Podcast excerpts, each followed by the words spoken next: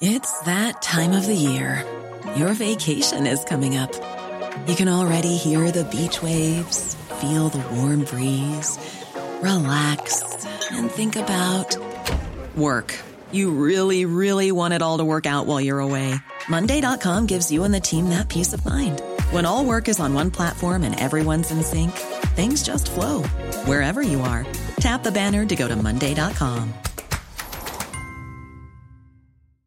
Hiring for your small business? If you're not looking for professionals on LinkedIn, you're looking in the wrong place. That's like looking for your car keys in a fish tank.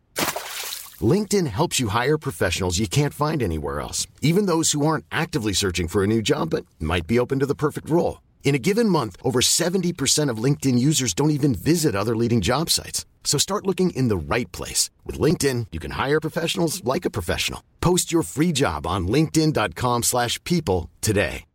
Hi, I'm Daniel, founder of Pretty Litter. Cats and cat owners deserve better than any old-fashioned litter. That's why I teamed up with scientists and veterinarians to create Pretty Litter. Its innovative crystal formula has superior odor control and weighs up to 80% less than clay litter. Pretty Litter even monitors health by changing colors to help detect early signs of potential illness. It's the world's smartest kitty litter. Go to prettylitter.com and use code ACAST for 20% off your first order and a free cat toy. Terms and conditions apply. See site for details. Bonjour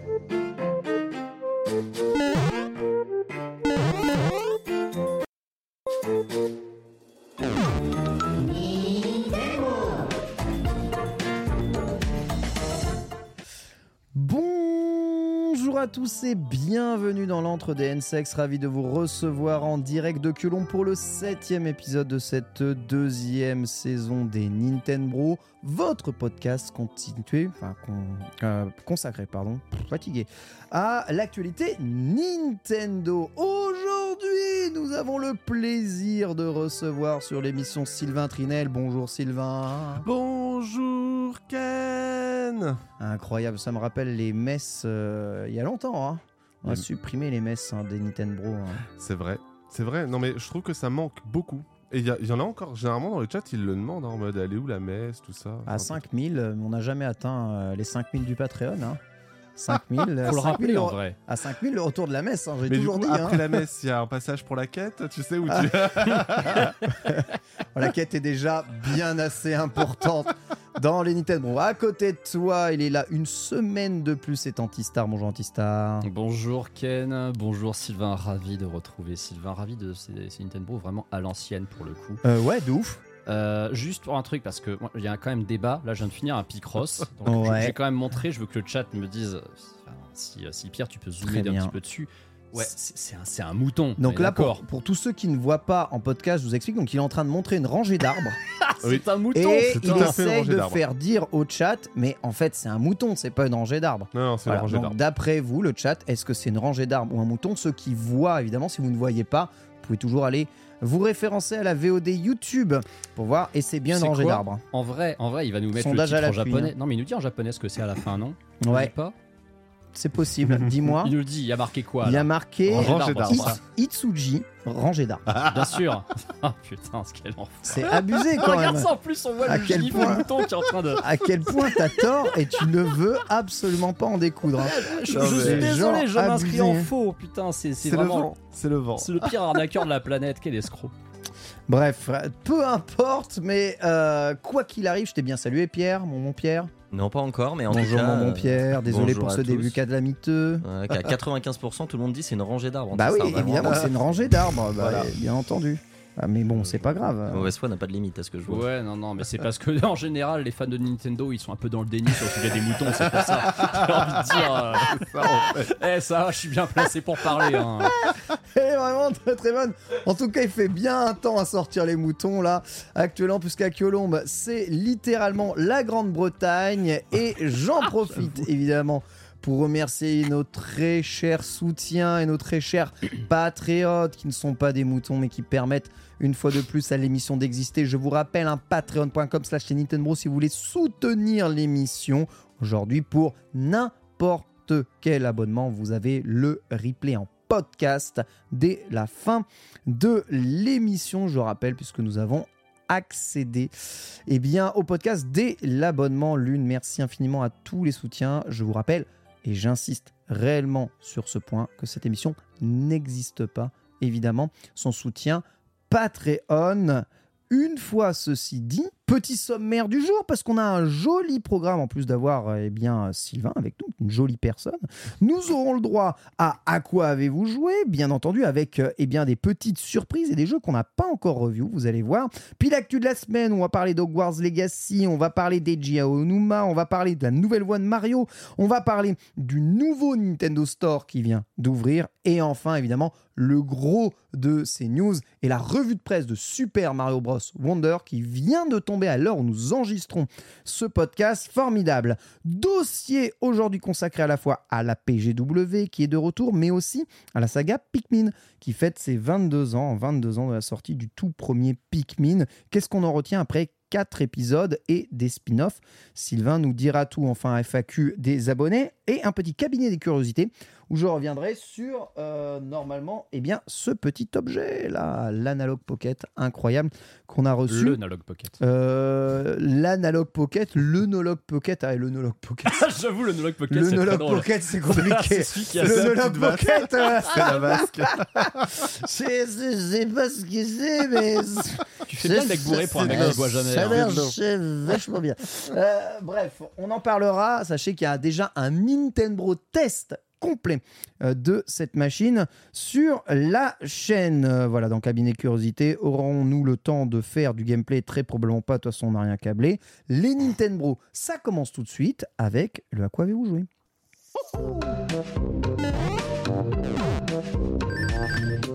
Après mes deux onologues pocket préférés, à part boire à l'apéro, qu'avez-vous fait de vos grandes eh bien, semaines ou mois pour toi, Sylvain, tu as dû jouer à des tas de jeux Nintendo, donc tu dois avoir au moins 18 jeux auxquels tu as envie de nous parler aujourd'hui. Alors, j'en ai sélectionné un récent quand Ça même, c'est parce bien, que sinon. ça euh, c'est bien, ça c'est bien. Mais effectivement, oui, j'ai fait plein de jeux ces derniers mois depuis la dernière fois. J'ai fait Shin, Shin Megami. Shin Megami Tensei 5. Mais non. Ouais, je l'ai fait, ouais, je l'ai eu à 30 balles à la Fnac euh, pendant je ne sais plus quel solde. Non. Donc, euh, Tu l'as pas acheté à ton vendeur chelou d'Aubervilliers Non, non, non, j'ai la boîte et tout, je suis content. Tu recommandes? Ah, euh, grave, ouais, franchement. Alors, bon, ça pue du cul visuellement. C'est moche, c'est moche, c'est moche, on est d'accord. Euh, mais en fait, bah c'est le jeu cool en, en fait. termes de système, c'est trop bien, ouais. Voilà, c'est ça. Donc, euh, bon, après, euh, je pense que vous en avez déjà largement parlé euh, dans les Nintendo. Euh, non, j'ai fait. J'ai fait aussi bah, Pikmin 4, évidemment. Euh, Qu'est-ce que j'ai fait d'autre, bon sang, je me souviens même plus. Oui, j'ai fait pas mal de jeux indés sur Switch. Euh, genre, euh, j'ai beaucoup joué à. j'ai plus le nom alors que j'ai littéralement la console juste là. C'est le nouveau jeu de That Game Company, Ah, le jeu bah. free-to-play. Sky Sky, voilà, parce qu'il y a eu un gros event il n'y a pas très longtemps, un event musical où on pouvait accéder à, à un concert en live, un peu comme dans Fortnite d'ailleurs. Euh, je vous invite franchement à télécharger Sky, c'est gratuit. Ok. Alors, il y a un système de Season Pass, euh, il y a de la monétisation pour personnaliser son personnage, mais en vrai, le jeu est super cool. C'est vraiment un, un jeu, un jeu hyper mignon, hyper simple, avec une sociabilisation hyper. euh, hyper subtile euh, à base de, de petits textes que tu À la laisses journée dans le- à la journée. C'est les mêmes créateurs. C'est Ah. c'est vraiment vraiment chouette donc euh, c'est gratuit voilà té- téléchargement gratuit donc allez-y Euh, mais sinon effectivement oui le jeu qui m'a finalement plus occupé que je ne le pensais c'est euh, Disney Speedstorm Ah, ça c'est cool, on en a encore jamais parlé. C'est- Il y a lui, vérifié, il y a ouais. le Disney Illusion aussi qu'on n'a pas eu le temps de tester, on n'a pas eu le temps de tout faire. Tu sais, le jeu de plateforme Oui, Disney. tout Tellement pas ouf ce jeu. Ah, d'accord, ok. Ouais, on en avait parlé dans le podcast Ouais. avec, euh, avec Antistar. Bah. En gros, Disney Speedstorm, c'est alors c'est un jeu qui a été lancé au printemps dernier en early access, qui est sorti en version finale free to play à la fin du mois de septembre sur Ah, toutes les plateformes possibles Ah oui, et d'accord. imaginables, y compris sur mobile. Euh, donc du coup, ça profite du crossplay, du cross-save et du cross euh, et du cross-buy. Il y a un système de pass saisonnier, il y a de la monétisation puisqu'on est en free-to-play. Euh, c'est un Mario Kart-like, mais vraiment tout ce qu'il y a de plus euh, Mario Kart. Euh, C'est-à-dire qu'en gros, là, on remplace les personnages de Nintendo avec des personnages de Disney.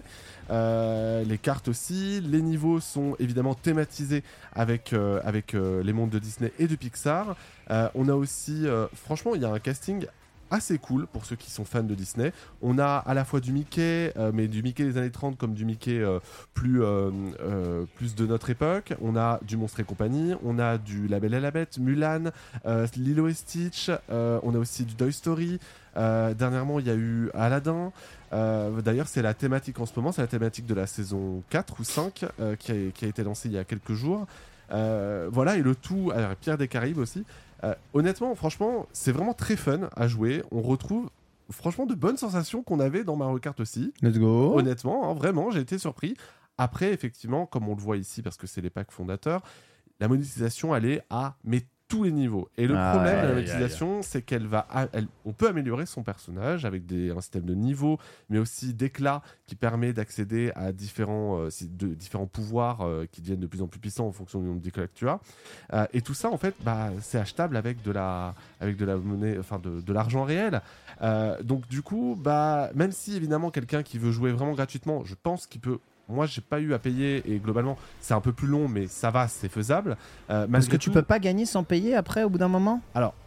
J'ai joué en ligne et en ligne, malheureusement, Ouais, Tu peux- les pouvoirs ah. sont trop faibles, c'est ça bah, c'est Ouais. ça. Le truc, c'est que soit tu joues beaucoup, beaucoup, beaucoup en solo, parce que tu as tout un tas de quêtes, euh, c'est un jeu à service, hein, donc tu as tout un tas de quêtes à faire en solo, etc. Tous les jours, ou toutes les semaines, tous les mois. Euh, mais le truc, c'est que quand tu vas en ligne, tu vas évidemment tomber sur des joueurs qui, eux, ont peut-être préféré payer ou qui jouent depuis très longtemps. Et vu que le matchmaking n'est pas exceptionnel, et ben bah, forcément, ça va privilégier euh, ceux qui ont de l'argent. Parce que bah oui, tu peux améliorer la vitesse de ton personnage, euh, les dégâts Ah que tu vas donc faire, ah ouais, pay to etc. win de ouf alors, ouais, vitesse Pay to win pay de to fou. win de ouf. Par contre, si vous avez joué en local ou tout simplement comme ça en jeu solo, avec toute la partie jeu à service, toute la couche jeu à service, et ben c'est un jeu hyper fun parce que euh, bah, les sensations de, de vitesse sont cool. euh, Il y a un nombre de bonus qui est assez dingue et qui change en fonction du personnage que l'on prend. Il y a un casting, comme je le disais, vraiment assez ouf en vrai. C'est Lilo et Stitch. Il y a, euh, dans mes souvenirs, il y a cinq personnages issus de Lilo et Stitch. Et, et- et du coup, pour euh, Mickey et ses amis, par exemple, il y en a une dizaine. Donc vraiment, pour ceux qui adorent l'univers Disney, pour un jeu comme ça à jouer en solo, c'est vraiment top parce qu'il y a toute la euh, couche à service. C'est plaisant en termes de gameplay parce que moi je me souviens qu'on avait essayé Chocobo GP qui est quand même euh, comme alternative à Mario Kart assez rincé hein, franchement. mou, hein, c'est très mou. mou, c'est pas c'est imprécis. Euh, là quand on voit les trailers, ça avait l'air d'être en plus d'être fluide, ça avait l'air effectivement d'être assez précis niveau gameplay. Ouais, ouais, ouais, c'est assez dynamique. Parfois, il y a des très légers soucis de visibilité parce que c'est vrai que le jeu, euh, même sur Switch d'ailleurs, parce qu'il tourne à 30 FPS, c'est plutôt bien d'ailleurs. Ah il a euh, 30. ouais, il est à Oh, 30. c'est euh, chiant pour un jeu de course. Après voilà, le jeu, le, disons que le jeu euh, abuse en quelque sorte des effets visuels. Donc Ouais. parfois, ça manque légèrement de, lis- de lisibilité à certains endroits, mais rien de bien euh, bloquant. Euh, après, sur Switch, ça tourne bien à 30 FPS. Voilà. Donc il faut s'y faire. Euh, et comme je le disais, effectivement, bah, c'est un jeu qui est crossplay, donc vous pouvez retrouver votre compte, votre avancée, Mm. vos achats sur l'ensemble des plateformes euh, sur lesquelles vous voulez jouer. Vraiment, honnêtement, donnez-lui sa chance, c'est free to play, c'est sympa et c'est un petit jeu à service dans lequel on, on va revenir régulièrement. Moi perso, ça fait deux semaines que j'y joue. Bah, je ressens pas de lassitude parce que je trouve ça amusant et faut juste se faire euh, à la musique qui est c'est les, les thèmes, les thèmes pardon de Remix Disney, remix Ah en ouais. façon Eurodance. Oh Ah, être fun, Il faut hein. aimer, il faut aimer. Voilà.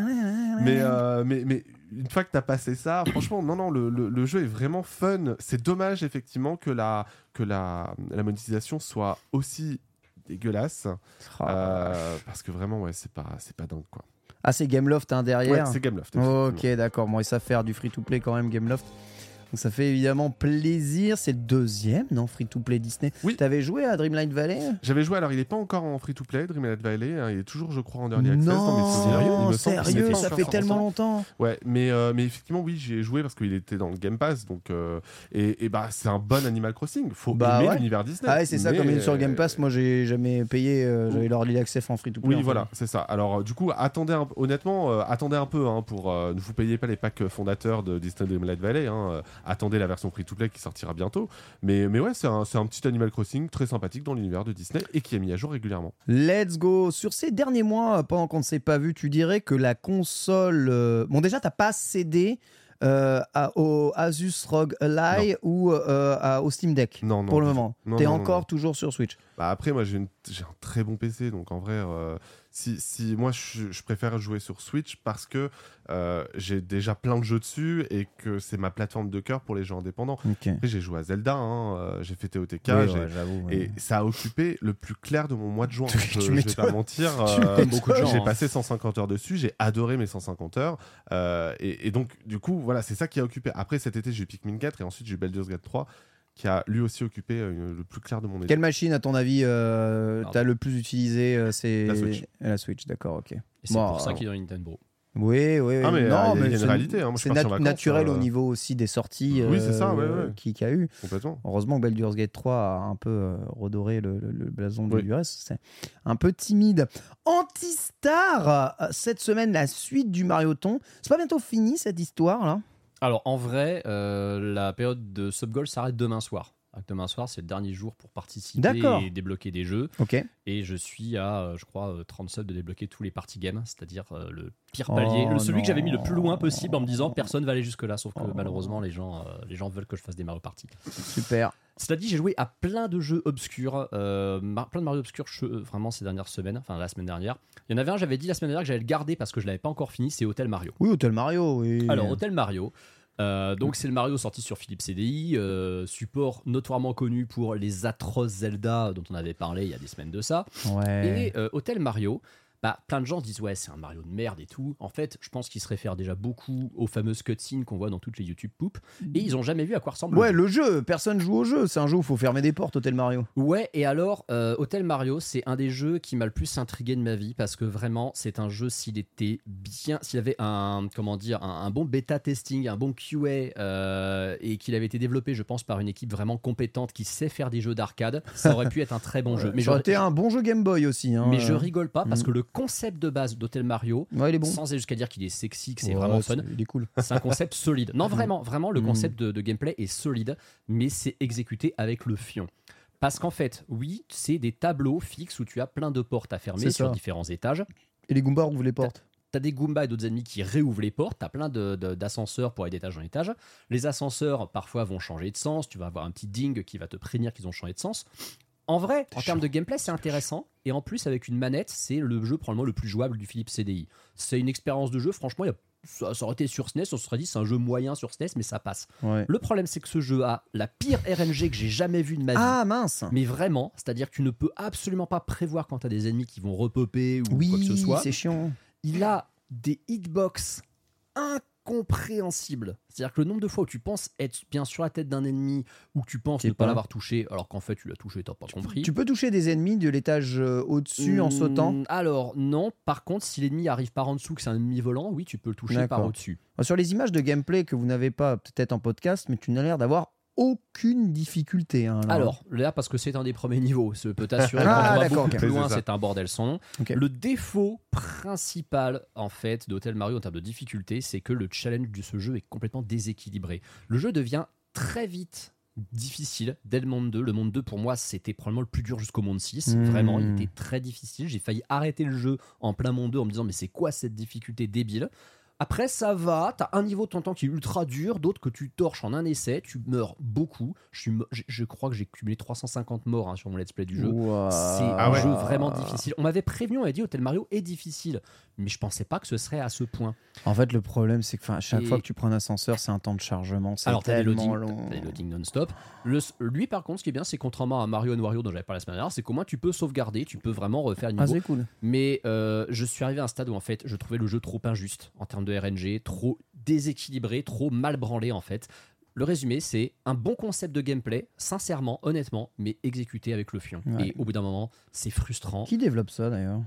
Honnêtement, je sais même pas. Hmm, C'est un, c'est c'est un des studios pour Philips, Ouais, mais euh, Philips. voilà. Donc, je peux pas recommander Hotel Mario. C'est pas possible. Je, j'en, j'en suis pas là. Mais par contre, je veux juste rappeler que non, c'est pas juste un jeu à YouTube Poop. C'est un jeu avec un, un, un propos de gameplay intéressant, mais qui Ouais. est très mal branlé. Ouais, avec des YouTube poop. C'est ça. Euh, un jeu par contre qui m'a bien agréablement surpris, c'est NES Open Tournament Golf. Parce Oh. que t'as un jeu de golf sorti au début de la NES parlé, ouais. qui est très très limité. Et t'as NES Open Tournament Golf qui est sorti en relativement fin de vie de la NES. Qui est le portage d'un disque système version, il me semble. Ouais, c'est ça. C'est une espèce de version améliorée de, Ouais. de, de Famicom Golf US Course. Exactement. Et alors, non seulement c'est très précis en termes de gameplay, ça fait vraiment plaisir. Je trouve que pour la NES, on est sur probablement peut-être la meilleure simulation sportive de la NES, honnêtement. Let's go. Et graphiquement, le jeu est parfois franchement surprenant. Tu as notamment un effet quand tu es dans le green et que tu. En fait, il te montre vraiment comment ta balle s'approche de, du trou. C'est étonnant comment c'est bien fait. Tu te dis, waouh, c'est de la NES ça. C'est vraiment, vraiment agréable. On va le voir, je pense, bah, les, les gens Ouais, qui ont la VOD. putes, ouais, ouais. Alors là, on le voit pas parce qu'on n'a pas le petit effet de, de- de suspense. Parce qu'il te met un espèce de suspense en fait où tu vois la- le, le trou en gros plan et la Oh balle qui arrive avec ouais. un effet de profondeur. Ah, des trucs durs. Hein. Le jeu est vraiment plus que correct. Il est sur Nintendo Switch Online. Franchement, si vous avez Ah, euh, oui, vrai, NES t'as sur. Switch Online, n'hésitez pas à essayer ce jeu. Ouais. C'est des parties en plus qui sont assez courtes. hein. C'est un jeu qui se finit vite. Je veux dire, c'est un jeu de golf, donc voilà. Et franchement, franchement, c'est vraiment une jolie surprise. Je m'attendais pas à, à kiffer ouais, un, un vieux Mario de, de golf rétro comme ça. Let's go. Eh bien, écoute, impeccable. J'ai testé aussi des puzzle games parce qu'évidemment il y a eu beaucoup de Mario puzzle hein, dans les années 90. Forcément, tu avais le succès de Tetris et de Mario. Qu'est-ce qu'il fallait tu faire les finis, les puzzle games exactement Alors tu les finis pas, hein, l'idée c'est j'y joue. Euh, un que j'ai essayé, alors c'est plus de l'arcade que du puzzle, c'est Wrecking Crew. Et Wrecking Crew, Ouais, Wrecking Crew. j'ai envie de dire c'est Hotel Mario en bien. Ah, je vois ce que tu veux Parce dire. que oui. fermer des portes, là ton objectif c'est de tout détruire, les en fait. détruire, ouais. C'est tout détruire. ça. Le problème c'est que tu as énormément de points de non-retour. C'est-à-dire que Mais tu- c'est officiellement Mario c'est officiellement Mario qui est un charpentier et qui a la tenue de Mario Maker surtout. Mais oui, tout à fait, bien sûr. C'est Mario Maker vient de là. Hein. Mario Maker vient littéralement de là et c'est un jeu qui est repris d'ailleurs euh, pas mal dans le film Mario. Il est bien référencé parce que ton, ton contremaître c'est Spike. qu'on Exactement. retrouve dans le film Mario. D'accord. Euh, Spike, qui est euh, bon, une espèce d'antagoniste qui vient littéralement te, te briser les noix dans certains tableaux, euh, rajoutant une couche de RNG dont tu n'avais pas besoin. C'est un jeu de réflexion. Euh, Il y a quelque chose qui m'étonne beaucoup avec Wrecking Crew, en fait, c'est que comme c'est un bon concept et que là, pour le coup, c'est bien fait parce que c'est Nintendo qui l'a géré. euh, en dehors de Wrecking Crew 98 sur Super Famicom, qui est introuvable, qui est même pas sur Switch Online euh, Super Famicom, Je pourrais le mettre hein, quand même. devrait, hein. Tout le monde même. a oublié ce jeu. Il est pas introuvable. hein. Il est pas. C'est juste, je l'avais trouvé moi. bah ouais, juste que je t'avais, je t'avais proposé un prix. Tu m'avais Ah, dit fous de ma gueule cher. ou quoi? Alors, je t'ai peut-être dit ça plus poliment, mais c'était le fond de la pensée. Ouais. Moi hein. j'avais, moi j'avais, moi j'avais dit se foutent de ma gueule quand voilà. même. hein. Non, non, c'est vraiment cher. Et, euh, et pour le coup, bah, ce qui est étonnant, c'est que c'est un concept, en fait, ils ont jamais cherché, tu vois, à, en refaire des remakes ou des trucs comme ça, ou même des mini-jeux, hein, même des jeux indés qui auraient pu s'en inspirer. Je suis surpris parce que pour le coup, ça, c'est quand même un, bon passe-temps, un bon casse-tête, surtout qu'encore une fois, c'est un jeu, euh, il n'y a même pas de système de sauvegarde, en fait, tu peux choisir le niveau que tu veux. Donc euh, tu peux directement aller au dernier niveau du jeu qui est un casse-tête épouvantable. J'ai passé une heure dessus sans le résoudre. Euh, non, c'est vraiment pas mal Wrecking Crew. C'est sans aller jusqu'à dire que c'est un des grands jeux de la NES euh, oubliés. C'est franchement pour un jeu de 85, c'est un jeu qui est sorti avant Super Mario Bros. hein. Ah ouais. C'est euh, honnête. Sur les puzzle games, le suivant que j'ai testé et lu, j'en parlais, c'est Wario's Woods.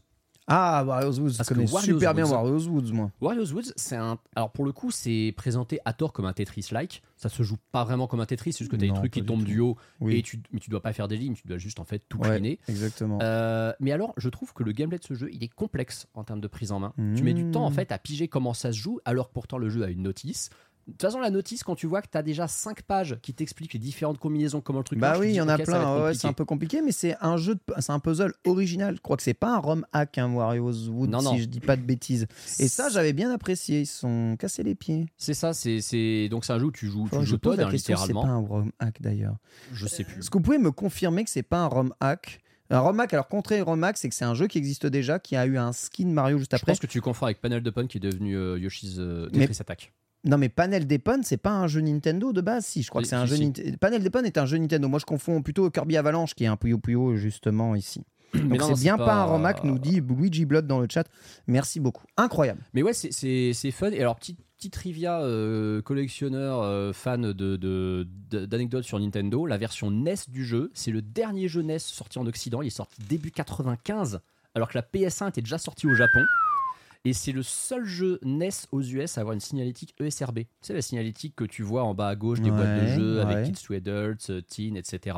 Et bah c'est une signalétique qui venait d'arriver et du coup c'est le seul jeu NES qui en, qui en bénéficie tellement Attends, le jeu est tardif. Là, le jeu que l'on voit actuellement à l'écran, Ça, c'est un jeu. NES. Ça, Oui, la non, version je me disais bien aussi. Il y J'ai a beaucoup aussi de à couleurs. NES, hein, j'ai j'ai joué aux deux. Incroyable. Et puis un petit mot sur Picross. Alors, je vais pas vous parler de tous les Picross, mais euh, j'ai joué à, joué à Picross 2.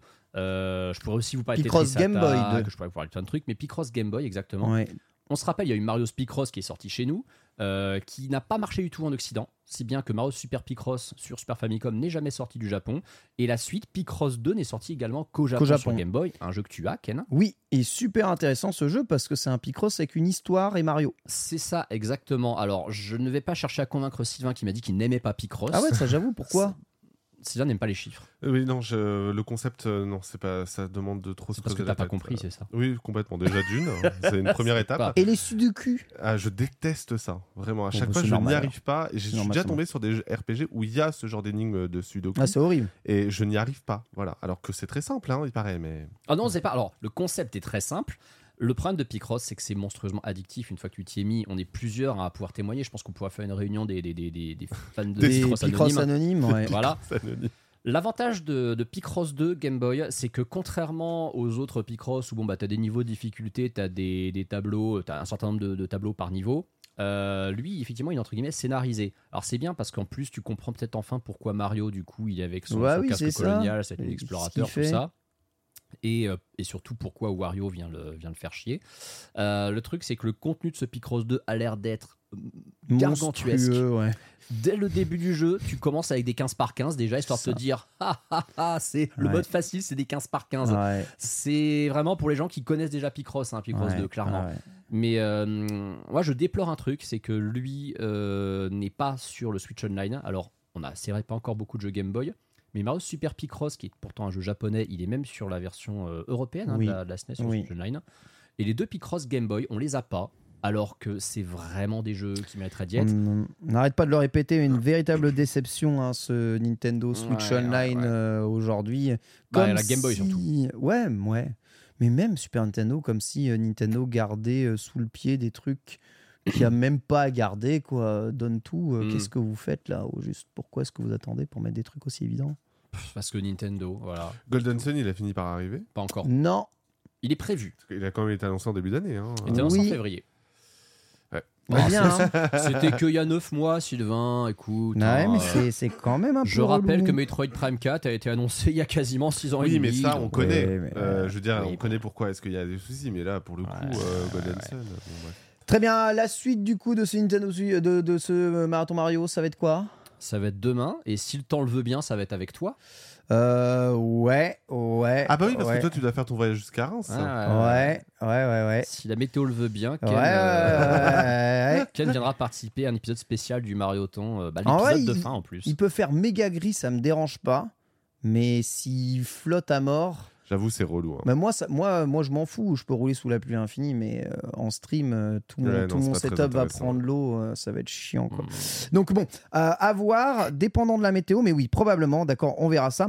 Et on rappelle que après demain, en tout cas puisque nous enregistrons quasiment toujours le mercredi, sort Super Mario Bros Wonder. Quant à moi, cette semaine, euh, je vous en parlerai dans la collecte, mais j'ai reçu l'Analog Pocket, je vous rappelle, qui est une console FPGA de Analog qui, euh, eh bien, permet de lire la totalité des jeux Game Boy en natif, mais pas que, hein, puisqu'il permet, avec quelques adaptateurs, de lire aussi des Game Gear, de l'Atari, euh, de la PC Engine ou encore de la Neo Geo Pocket. Et je me suis dit, tiens, on va essayer de faire un jeu euh, que j'ai pas encore fait et une licence complètement oubliée de chez Nintendo euh, sur cette console. Et cette licence-là, c'est Starfy, Densensu no Starfy, développé Ah, oui par Tosei, euh, édité par Nintendo, hein, sorti en... euh, tiens, c'est une bonne question. C'est quoi la date de sortie de Starfy En 2002 ou 2003?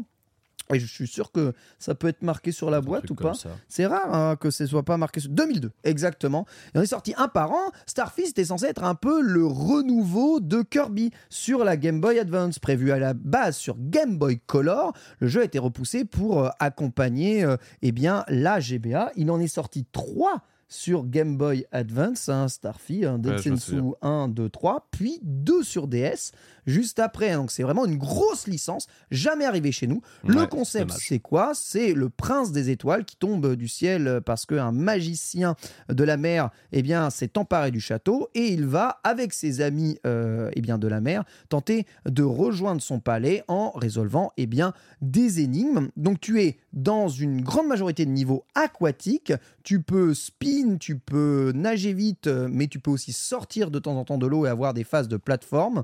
Euh, les boss se passent un peu comme Kirby, chaque boss a une barre de vie, tu as la même barre de vie que les boss, et c'est un peu un versus euh, en fonction de vos capacités. Tu n'absorbes pas de pouvoir, tu as toujours des pouvoirs qui sont évolutifs. Par contre, tu récupères des machines, et le but c'est de résoudre un peu les problèmes des, bah, des habitants de la mer aux environs, qui vont eux t'aider à aller rejoindre évidemment ton palais. Donc il y a à la fois une partie scénario et une partie euh, eh bien jeu. C'est un peu comme si École Dauphin avait mangé Kirby et était un jeu bien en fait. Ah ouais. Tu vois?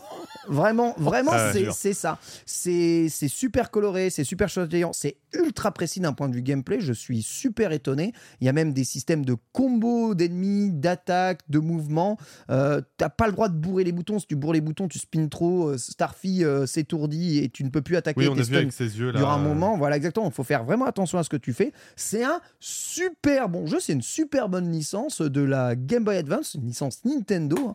Et euh, eh bien, voilà, on se demande pourquoi ça n'est jamais arrivé chez nous. D'ailleurs, euh, Densetsu no Starfy. Et ça n'arrivera jamais sur Switch Online non plus, Et malheureusement. pourquoi ça n'arrive jamais sur Nintendo Switch Online C'est C'est- vraiment trop dommage. C'est trop mignon. On a presque l'impression que hum, ils avaient euh, un peu le seum chez Nintendo que cette licence n'ait pas marché et qu'ils ont recyclé un peu le cara design de Starfy pour en faire les Luma de Mario de Galaxy. Exactement, c'est un Oui, peu, il y a- un il y a peu un lore- ouais. Ouais, il y a une forme d'origine des Luma, euh, j'avoue, dedans, même si c'est pas du tout le même lore, pas du tout la même histoire.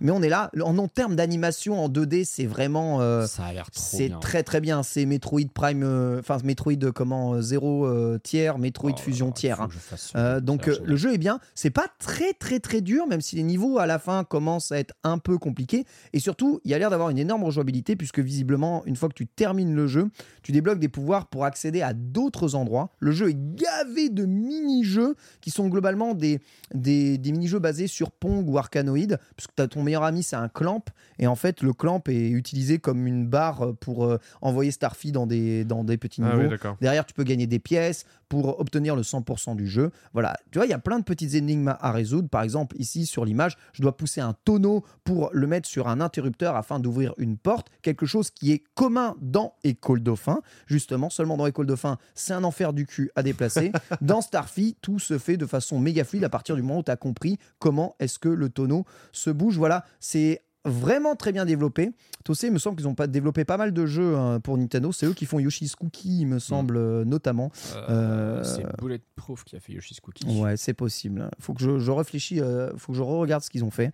Bref, euh, c'est pas mal. Et c'est pas Starfield, mais peut-être qu'un jour ça se transforme en Starfield. En tout cas, ça parle d'étoiles aussi, et c'est ça qui est bien. Donc voilà, je vous conseille, si jamais vous avez l'occasion de, de, de trouver Starfy quelque part, de euh, vous y intéresser. Notez vraiment, hein, je, je le redis, mais alors, je pense que si je pose ça ici, voilà, exactement, regardez. Alors Ah, t'as les versions DS aussi Ouais, j'ai version DS. Regardez, il y a Starfy 4 sur DS. Alors je le tiens dans ma main. Et vous avez Densetsu no qui est donc on va dire le, le, dernier euh, Starfy où là maintenant Starfy a des pouvoirs donc il peut mettre des costumes et tout. Sur DS il y a du multijoueur. T'as sa copine euh, euh, Starfy Girl qui est là. Il y a tout un lore de Starfy hein, qui est là, euh, qui est absolument incroyable. Et tu retrouves toujours les mêmes personnages. C'est vraiment sensiblement pareil que Kirby, mais avec, avec une étoile mignonne. Mon Kirby restera la mascotte préférée des Japonais, même encore aujourd'hui. Parce qu'il est rose. Ouais, peut-être parce qu'il est rose, mais tu vois, la Starfy femelle, la femme de Starfy, elle est rose aussi. Mais ça change rien, voilà. Donc, euh, quand j'ai appris, quand j'ai appris que c'était un jeu Nintendo, Nintendo, c'est un jeu. Bah voilà, j'ai tout acheté et je les avais jamais fait. mais c'est et ces jeux, Ça me rappelle quelqu'un bizarrement. Ces jeux sont ultra pas. Non, mais Tout le monde oui. s'en Ah ouais branle. Oui, c'est ça. Ah, ils sont, c'est 10 balles le jeu, même pas. Oh, bah, en bien. occasion, mais Ouais, vraiment. C'est vraiment ultra ultra pas cher. Donc bah j'ai foncé dessus. Et aujourd'hui, je trouve que c'est une des meilleures découvertes que je ne connaissais pas encore depuis bien des années de chez Nintendo. Voilà, donc si vous avez l'occasion, je vous invite en tout cas à les, les faire et à y aller. Ceci termine le à quoi avez-vous joué? On s'envole vers l'actualité de la semaine. C'est parti.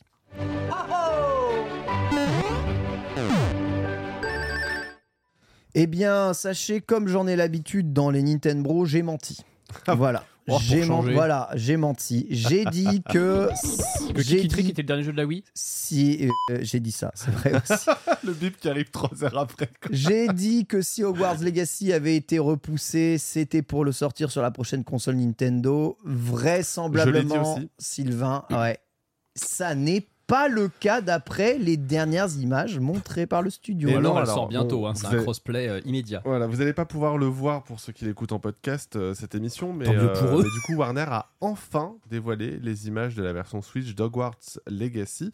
Euh, le jeu était euh, sorti avec euh, un peu de retard par rapport aux versions Xbox Series et PS5 euh, sur PS4 et Xbox One, dans une version qui était pas trop dégueulasse en vrai, hein, malgré le fait, que le jeu sur PC était une catastrophe d'optimisation. Donc on attendait de pied ferme la version Switch, et effectivement, comme toi Ken, je pensais très sincèrement qu'il le repousserait ad vitam aeternam jusqu'à pouvoir l'annoncer sur la prochaine console J'avais deux théories, Sylvain Trinel. Ma première théorie, de tout ce qui me dit, ah, mais ce jeu, jamais il tournera sur Switch, j'aurais dit, si, ce jeu, vous en faites pas, il tourne Oui. aucun, sans aucun problème sur Switch, il suffit juste de baisser la résolution et de l'optimiser. Mais je disais que ils ont pas envie de le faire, ça les saoule, du coup ils vont attendre la prochaine console. Eh bien, j'avais raison sur le fait que ça tourne sur Switch, donc déjà ça fait fermer un peu le clapet. ah, c'est impossible que ça tourne faudra voir le sur genre de Switch, mouvement, hein, hein. vraiment. hein. bon, à mon avis c'est horrible, mais ça tourne, bien sûr que ça tourne. Le- Évidemment. le- en tout cas, les images sont, euh, sont assez. euh, alors, je vais pas dire impressionnant parce qu'il faut quand même pas pousser, mais en Ah, pour tout la cas, Switch, euh, euh, pour la Switch, c'est plutôt, en plutôt image pas fixe, c'est mal. propre. Voilà, il faudra voir, notamment en mode portable, si vraiment c'est flou, ce genre de choses. Après, le truc, c'est qu'il faut savoir, et on l'a vu avec la version euh, PS4 euh, et Xbox C'est que le jeu, une fois que tu enlèves toute la partie ray tracing, qui était par ailleurs euh, complètement buggée euh, sur, euh, sur PC, bah, le jeu, il est. Enfin, c'est pas une révolution technique, c'est un jeu Ah cross-gen, donc Oui. de fait, c'est pas une révolution technique. Donc l'adapter à la Switch me paraissait pas Mm. euh, chose impossible. Tu sens quand même qu'ils ont un peu galéré parce qu'effectivement le jeu a été repoussé trois fois. Voilà. Bon, après, Euh, euh, mais eh, effectivement, Franchement, sincèrement, Sylvain, est-ce que tu trouves que les jeux full next-gen sont des révolutions techniques? En fait le truc c'est que sur un, Ça, faudrait qu'il y en ait déjà. J'ai vu- Spider-Man, J'ai vu des comparaisons Spider-Man 1, Spider-Man 2, ils ont rajouté des voitures. non quand même, il y a- ils ont il y a- rajouté des voitures, Fred. C'est la, seule chose qu'ils ont fait. commence Je t'invite, chaud. je t'invite à voir la vidéo, l'excellente vidéo euh, technique de, euh, Digital le test technique de Digital Oui, Foundry, qui revient en grande partie sur notamment l'approche ray tracing de, euh, de c'est évidemment, c'est évidemment plus beau, mais le premier était déjà beau. Et en Évidemment. fait, c'est que de l'enculage du mouche, de, de reflets dans des, dans, des, dans des murs, tu vois. C'est vrai. Ou En vrai, ou ouais, dans- c'est ça. En vrai, on s'en branle complètement. La qualité d'animation des visages est la même, la modélisation est la même. Enfin, c'est franchement, c'est pareil. effectivement c'est des Avec plus de voitures. Après tu euh, le, le- disons qu'en tout cas pour euh, Hogwarts Legacy ça n'est effectivement pas euh, un ambassadeur de la next gen et, euh, et donc effectivement bah, il sort euh, il sort il sort bien sur Switch ça a été confirmé aujourd'hui par Nintendo via un tweet euh, pour rappeler qu'effectivement il sortait bien le 14 novembre Mais prochain ouais, ouais, après ouais. trois reports donc il sort le malade. 14 Il novembre sort le 14 novembre pour Ah. Noël. Quand ça. Nintendo te le dit pour de vrai, c'est que le jeu sort vraiment. Euh, c'est ça. pas, il le cache sous le tapis et tout. Mais moi, tu vois, euh, bah, je, je me souviens, c'est dire à quel point, euh, quand même, on l'évoquait depuis longtemps, puisque Ultia était encore dans les, dans les Amis quand on en parlait. Euh, moi, je- je- ma théorie, c'était que le jeu était un open world très cloisonné, qu'il n'y aurait pas beaucoup d'extérieur, et que du coup, oui, ça tournerait sur Switch grâce à ça. Et Hogwarts Legacy, il est très cloisonné pour ouais. avoir un peu joué au jeu, alors pas assez pour vraiment en juger, mais j'ai bien vu quand même que les environnements extérieurs, c'est pas un open world de taré. Bah ouais, je me suis dit, je suis pas étonné que ce truc tourne sur Switch en 720-30 grand max. Ouais. en fait tu as des temps de chargement euh, cachés un peu à tous les niveaux euh, ah, ils vont être veux, visibles euh, sur Switch, hein, les temps de faut être chargement. très visible. En gros, par exemple, pour passer euh, du château jusqu'à l'extérieur Oui. euh, du, du jardin ou bien euh, dans le monde ouvert, euh, il y a un temps de chargement caché à travers une porte. Donc, tu as le temps de chargement en fait où tu dois appuyer sur la touche La, et tu l'as régulièrement. la Metroid fait. Prime, on La l'appelle. Metroid Prime. Ouais. voilà. Ça. Tu Ouais. l'as très régulièrement. euh, et le truc, c'est qu'effectivement, on l'a vu sur un disque dur comme celui de la PS4, c'était très long. Sur, euh, et pareil pour, les, pour euh, le voyage rapide, mais sur Switch, j'ai peur effectivement que ce soit aussi long.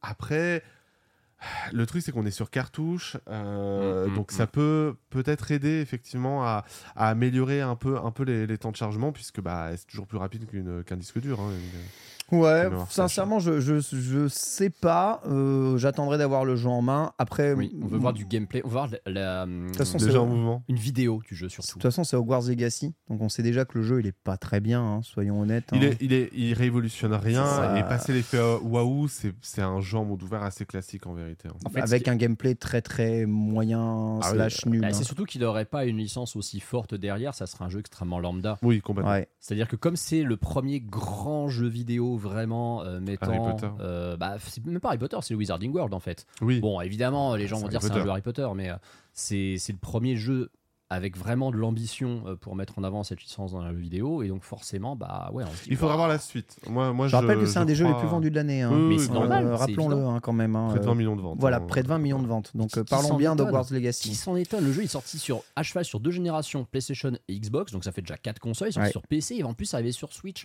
Ça va être un des jeux les plus vendus de l'année 2023. Mmh. Et tant mieux. surprenant. Non, mais c'est bien. On verra. Le jeu le euh, jeu a on verra tout. pour la suite. Il a tout pour plaire au grand public euh, aujourd'hui. Vraiment, c'est. Par contre, attention, il sort à plein pot euh, sur, euh, sur Switch. Hein, euh, Ah, ne vous 60 attendez balles. pas à une euh, 70 Ouais. euros. 70 Mais oui, bah ouais, on est chez Warner. C'est pas un jeu Nintendo. Hein. Ouais, mais les jeux non Nintendo à 70, à part Skyrim, il n'y en a pas eu des masses. Ah, hein. il y en a, Zelda. y en a, ça arrive, hein. Oui, non Zelda. Nintendo. Zelda et Zelda. En dehors- Mais, en mais voilà, en tout cas, euh, alors si je me demande d'ailleurs, Zelda était dispo à 65 euros pour le deuxième épisode et pas, et pas 70. Soit Son prix public conseillé, c'était Breath 65. of the Wild est à, 20 est à 70, euh, Tears of the Kingdom est à 65. Pas sur l'eShop. me semble- l'eShop est à 70. eShop Ouais, 70. Ouais. Après, Bon. dans en commerce, euh, probablement. Mais Voilà, en, tout 70. cas, en tout cas, euh, le, le jeu, effectivement, voilà, sort à plein pot sur Switch, euh, malheureusement. Après, il n'y a pas eu de DLC euh, payant sur, euh, sur Hogwarts Legacy. Vous achetez un jeu complet, pour le coup. Voilà, c'est suffisamment rare pour euh, devoir le noter. Euh, très bien, eh bien, écoutez, je vous invite à aller voir les premières images hein, de Hogwarts Legacy. hein. Euh, sachez que si vous êtes fan d'Harry Potter, ça marche très très bien. Mm. hein. Franchement, en tant que fan d'Harry Potter, le, le lore, les rêves, la modélisation de, de, de Poudlard, des environnements, c'est top. Maintenant, si vous êtes fan de jeux vidéo, euh, voilà, achetez, achetez plutôt Spider-Man 2. oui, c'est ça. Oh la vache Revenant de toi, c'est chaud Bah, moi, j'adore Spider-Man 1. Tu Le- l'as regardé sur YouTube Non, non, j'ai fait Spider-Man 1. J'ai adoré Spider-Man 1. T'as fait Miles Morales mais où j'ai fait Miles Morales, j'ai déjà moins adoré parce que j'avais vraiment l'impression de refaire encore la même Mm. chose. Là, Spider-Man 2, je suis blasé ex parce que je sais que je vais refaire encore la même chose sur une map encore Brooklyn, plus grande. Bah ça voilà, change. ça me casse les couilles d'aller. C'était déjà bien assez grand comme ça. Voilà, donc euh, resservir le même tambou, c'est chiant, mais ça m'a fait chier aussi dans le prochain jeu dont on va parler, Zelda. TOTK, puisque Onuma a encore pris la parole, hein, euh, harcelé par Maintenant, il y avoir des DLC, s'il vous plaît, dans Zelda TOTK. Nous n'avons pas Non, les mêmes modes que dans Breath of the Wild, c'est pas possible. Non, non, non, le jeu est fini, on a fini avec ça. Vous arrêtez de nous faire chier. Foutez-nous la paix, laissez-nous tranquille. On est en train de repenser à ce qu'on peut faire après, sachant que tout va être moins bien que ce qu'on a pu faire. Donc, euh, on est dans une merde pas possible. Euh, Foutez-nous la paix. Il n'y aura Ouais, pas de DLC. sûr. Bah, Ouais, écoute, c'est la vérité. Ouais, Qu'est-ce que tu veux qu'il fasse mieux? Mais non, mais écoute, on s'est déjà dit ça avant qu'il fasse la Switch. On se demandait comment Nintendo pouvait encore Non. trouver un concept. On s'est dit ça quand ils ont fait Breath of the Wild. Comment est-ce qu'ils Ouais. pourront faire mieux? Ils ont fait Tears of the Kingdom. Ils ont ça. fait la même chose. Tout à fait. Donc, euh, ils n'ont pas fait mieux. Bah si, c'est Breath of Ah. the Wild en mieux. Ah non, bah pour moi, oui. non, c'est Breath of the Wild en plus complet. Mais ils n'ont pas, ils ont pas réinventé la roue, tu vois. Alors, je dirais pas réinventer la roue, mais en même temps, quand même, comme évolution de Breath of the Wild. Majora's Mask, c'est Ocarina of Time en mieux.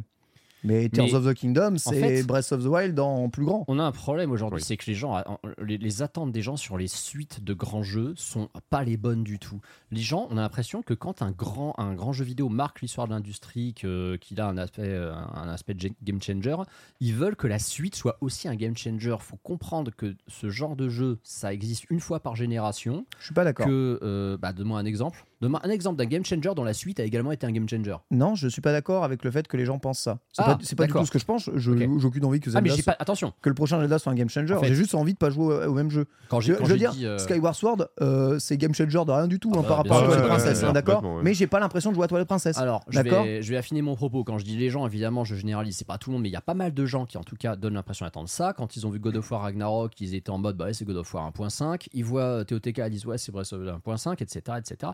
Et en fait, faut comprendre un truc, c'est que un propos novateur comme celui d'un Breath of the Wild, vous n'allez pas le faire deux fois sur la même génération. C'est pas possible. Nous, ce qui, ce qui était important dans TOTK, c'est que ça revienne dans l'univers de Breath of the Wild de façon complètement différente, avec une autre vision quand même de, de ce gameplay. Parce que oui, si on se retrouve avec les quatre Et c'est mêmes un jeu extraordinaire. Il y a pas, y a, y a pas, il y a pas de. Enfin, je j'ai jamais dit que c'était pas un jeu extraordinaire. hein. J'ai j'ai adoré. hein. Et le pire, Mais juste, j'ai eu l'impression de refaire ma save de Breath of the Wild, quoi. C'est tout. ouais, bah, Il y a, il y a- il y a cet- évidemment cet aspect gigantesque oui, euh, DLC. non, mais je, suis d'accord avec Ken. Effectivement, ça reste ces deux grands jeux qui se complètent, euh, mais il n'y en a pas un qui est mieux que l'autre. Voilà, c'est Hmm. deux, deux grands jeux qui se complètent pour moi. Y a, y a- c'est pas parce que euh, pour, pour moi, enfin aujourd'hui, je pourrais très bien refaire Breath of the Wild sans me dire ah bah non mais c'est mieux sur TOTK. Non, parce que justement la proposition est différente sur certains aspects de gameplay, mais pour autant ça reste effectivement la même map euh, avec juste un niveau. euh, parce que vous allez pas me faire croire que les îles, les îles elles apportent quelque chose. Et c'est- c'est c'est la plus grande blague de, de Tears of the Kingdom. les Alors, îles. les Il y en a cinq qui se battent en duel. Enfin, franchement, c'est un peu ridicule. Dont, dont alors deux, que le dont bas, deux, dont deux, c'est des donjons en voilà, vrai. c'est ça. Donc, ils sont en fait des donjons, ils avaient pas la place en bas de les foutre, ils Complètement. ont foutu en l'air quoi. Complètement. Alors que du coup, la partie euh, souterraine, et quand tu la découvres pour la première fois et après tu te rends compte que c'est une Bah, autre blague, bah, c'est eh ben, euh, c'est- assez impressionnant. Donc c'est plutôt bien qu'il l'ait caché. Le, le, euh, le- voilà. Après, effectivement, le fait qu'il n'y ait pas de DLC, pour moi, c'est un- je trouve ça un peu dommage parce que oui, j'aurais aimé Pourquoi? Continuer un Oh peu. non. Ah non, mais le truc c'est que moi, je suis Ah, mais c'est de- que toi, t'es un mec qui aime les DLC et toi. Le jeu il est quand même riche de ouf. Il est riche de ouf, mais en fait j'ai tellement aimé euh, l'univers compté euh, dans ce Tears of the Kingdom, parce Mm. qu'en termes de cinématique, ils font un bond en avant quand même, Ouais. que j'avais quand même envie d'y revenir. Euh, et, le, le- et pour le coup, voilà, je, je- je- je me dis, je me suis dit en fait que, un peu comme Animal Crossing, où ils, où ils ont été surpris par le succès du jeu, et donc ils se sont forcés à faire un, un DLC, Ouais. euh, et ben je me suis dit qu'ils allaient faire ça pour TOTK et en même temps c'est vrai que bah, comme le dit euh, Eiji Aonuma quoi rajouter de plus? C'est ça enfin que, que- que faire En dans la fait- mesure où l'histoire clairement se clôture avec euh, TOTK en fait? Le scénario se clôture, ouais, effectivement. Euh, Breath of the Wild avait rajouté du, DLC euh, comment dire, avait rajouté du contenu, bon, peut-être parce qu'il y avait moyen d'explorer un peu plus le scénario qui ne l'était pas assez. Euh, maintenant, est-ce qu'un DLC va forcément être narratif? Rappelle-toi, Bah, sur, sur Breath of the Wild, le premier DLC, il est absolument pas scénarisé. C'est du DLC de pur gameplay avec du challenge. Le deuxième est scénarisé. Je vais pas défendre le, le- la- comment dire, les DLC dans TOTK parce qu'en vrai, moi, je m'en fous qu'il y ait plus de contenu ou pas. J'aurais accueilli avec plaisir un DLC TOTK parce que c'est un jeu que je trouve exceptionnel. Tu l'as toujours dit- pas fini le. De ah, ah si, j'ai fini le jeu. Non mais pas À 100%, complètement. non. Non, non, à 100%, je prends vraiment mon temps là-dessus. Mais ce que je veux dire, c'est que c'est pas, oui, c'est pas nécessaire, euh, mais s'ils en avaient fait un, on se doute bien que ça aurait été une fois de plus une grande réussite et que Nintendo nous aurait, on en aurait eu pour notre argent, ils nous auraient pas fait un DLC qu'on torche en 5 heures. Mais Moi, euh, j'ai vraiment hâte de voir ce qu'ils vont nous proposer pour la suite, en tout cas. ça, ouais, ça, ça- le grand inconnu mais déjà juste avant euh, Ken il va y avoir euh, le remaster de Wind Waker et de Twilight Princess HD sur Mhm, Switch à la fin de mhm. la, de la vie puis surtout il va y avoir les versions HD de TOTK et de Breath of the Wild Merci. Oui, hein. Alors- t'as raison, c'est vrai, c'est vrai. Je- Ils vont, je ils vont suis- remettre les gens en 60 FPS, je pense. Je Ouais. suis heureux parce que tu sais, Sylvain, il balance toujours une tech qui se concrétise un jour. C'est grâce à l'intervention de Sylvain Trinel dans les Nintendo que Wind Waker HD et Twilight Princess HD seront sur Switch. Il l'a dit. L'oracle l'a enfin dit. Merci Sylvain. L'homme qui avait annoncé euh, les DLC de MK8 Deluxe a annoncé enfin en exclusivité Nintendo le portage HD de Wind Waker sur Voilà, Switch. vous pouvez le précommander dès Voilà. aujourd'hui hein. Ouais, ouais, après, euh, évidemment, bah, c'est cool. En fait, vous savez, je- je sais que ça fait débat. De toute façon, on a déjà posé la question. Il y a un sondage dans le chat qui court actuellement. Est-ce que vous voulez des DLC ou pas sur TOTK Bref, de toute façon, il n'y en aura pas. Mais est-ce que vous en auriez souhaité Euh, Et il y a cette idée qui est de on n'a pas le droit de faire une suite directe à un jeu. Voilà. Bon, je vous rappelle, euh, si vous re- reprenez l'émission qu'on a fait avec Florent Gorge, justement l'épisode d'avant, sur le fait qu'ils nous avaient raconté qu'ils avaient beaucoup de mal vécu Super Mario Bros 2, qui est The Lost Level chez nous, qui était quasiment identique et que les joueurs s'étaient plaints. Et du coup, ils avaient fait Zelda 2, totalement différent, mais du coup, c'était vraiment un jeu qui n'est pas passé auprès des fans. Et en fait, quand ils ont fait Zelda 3, qui était la même chose, ça a commencé à fonctionner. Voilà, là, c'est la première fois où on sent qu'ils resservent un peu la même tambouille avec les mêmes objets, mais punaise, ça marche tellement dans le JV aujourd'hui de resservir la même tambouille avec 6 à- ans d'écart hein. C'est abusé, ouais, avec c'est 6 ça. ans d'écart. Et là, moi, ce que j'ai peur, c'est que les temps de dev vont tellement exploser avec cette formule. C'est-à-dire 6 ans pour ressortir la même Attention. chose. Attention, Tu te rends compte 6 ans qui aurait dû être 4 sans le Covid, je pense. Ouais, oui, très possible. probablement. Ouais, ouais. C'est possible. Sachant que le jeu a profité d'une bonne année de, de peaufinage. Il Mm. faut, aussi, faut aussi se dire ça. Donc oui, après, moi, je suis tant mieux si effectivement Onuma a pu, comme il le dit, concrétiser l'ensemble de leur vision côté développement. Ah, C'est bien, c'est un luxe que peu de studios peuvent se permettre. Donc n'oubliez pas, voilà, quand vous vous dites, bah, faudrait que ce soit le cas de tous les jeux qui a un an de peaufinage. Il y a la quasi-totalité des studios, même les plus gros, ne peuvent pas se le permettre. Ouais. Donc euh, c'est malheureux, mais c'est comme ça. Le prochain, on verra. En tout cas, maintenant, Zelda, c'est devenu un jeu incontournable. Avant Mm. que c'était une licence plus ou moins anecdotique avant De Breath ouf, of the hein. Wild. Donc, Ouais. euh, Vous savez pourquoi Nintendo se permet ça? Parce que Nintendo, en termes de trésorerie, je pense qu'ils ont tellement dépassé leurs espérances sur la Switch. Tu prends l'exemple de Zelda, c'est vachement intéressant. On a cité Animal Crossing avant. Je pense que sur les prévisions qu'ils avaient sur la Switch quand ils l'ont lancé, ils n'imaginaient pas qu'ils vendraient autant de Zelda. Breath of the Wild plus TOTK, ça doit être à peu près 60 millions de jeux vendus pour deux jeux. C'est quasiment autant que la totalité de la licence Zelda jusque-là. Animal Hmm. Oui. Crossing, ils s'imaginaient peut-être en vendre 15-20 millions, jamais 45. Même Ouais. Mario Kart 8 Deluxe, je suis pas sûr qu'ils avaient prévu Ouais, après, 60 moi je salue l'effort d'avoir aussi euh, rechangé, on va dire, le système de jeu de manière générale. Il y a des Mm. jeux qui font des suites qui gardent exactement le même Mm. système de, de jeu et qui se font même pas, même pas chier avec ça. En plus, il faut tout repenser ton jeu quand tu changes de système, puisque bah, le système est la base de toutes les énigmes et de tout l'univers du jeu. Bon, bref, GG Nintendo, ça reste un grand jeu. Euh, c'est c'est juste une histoire de structure. On sait que ça va être ça, en tout cas Zelda maintenant. Donc, euh, hâte de voir ce que les équipes d'Aonuma nous préparent. Sur- Hâte de voir si Aonuma sera d'ailleurs sur le Oui, prochain c'est Zelda vrai. aussi. hein, c'est c'est pas vrai. forcément sûr. Sachez que vous êtes non à 77%. Vous ne souhaitez pas qu'il y ait des DLC à TOTK.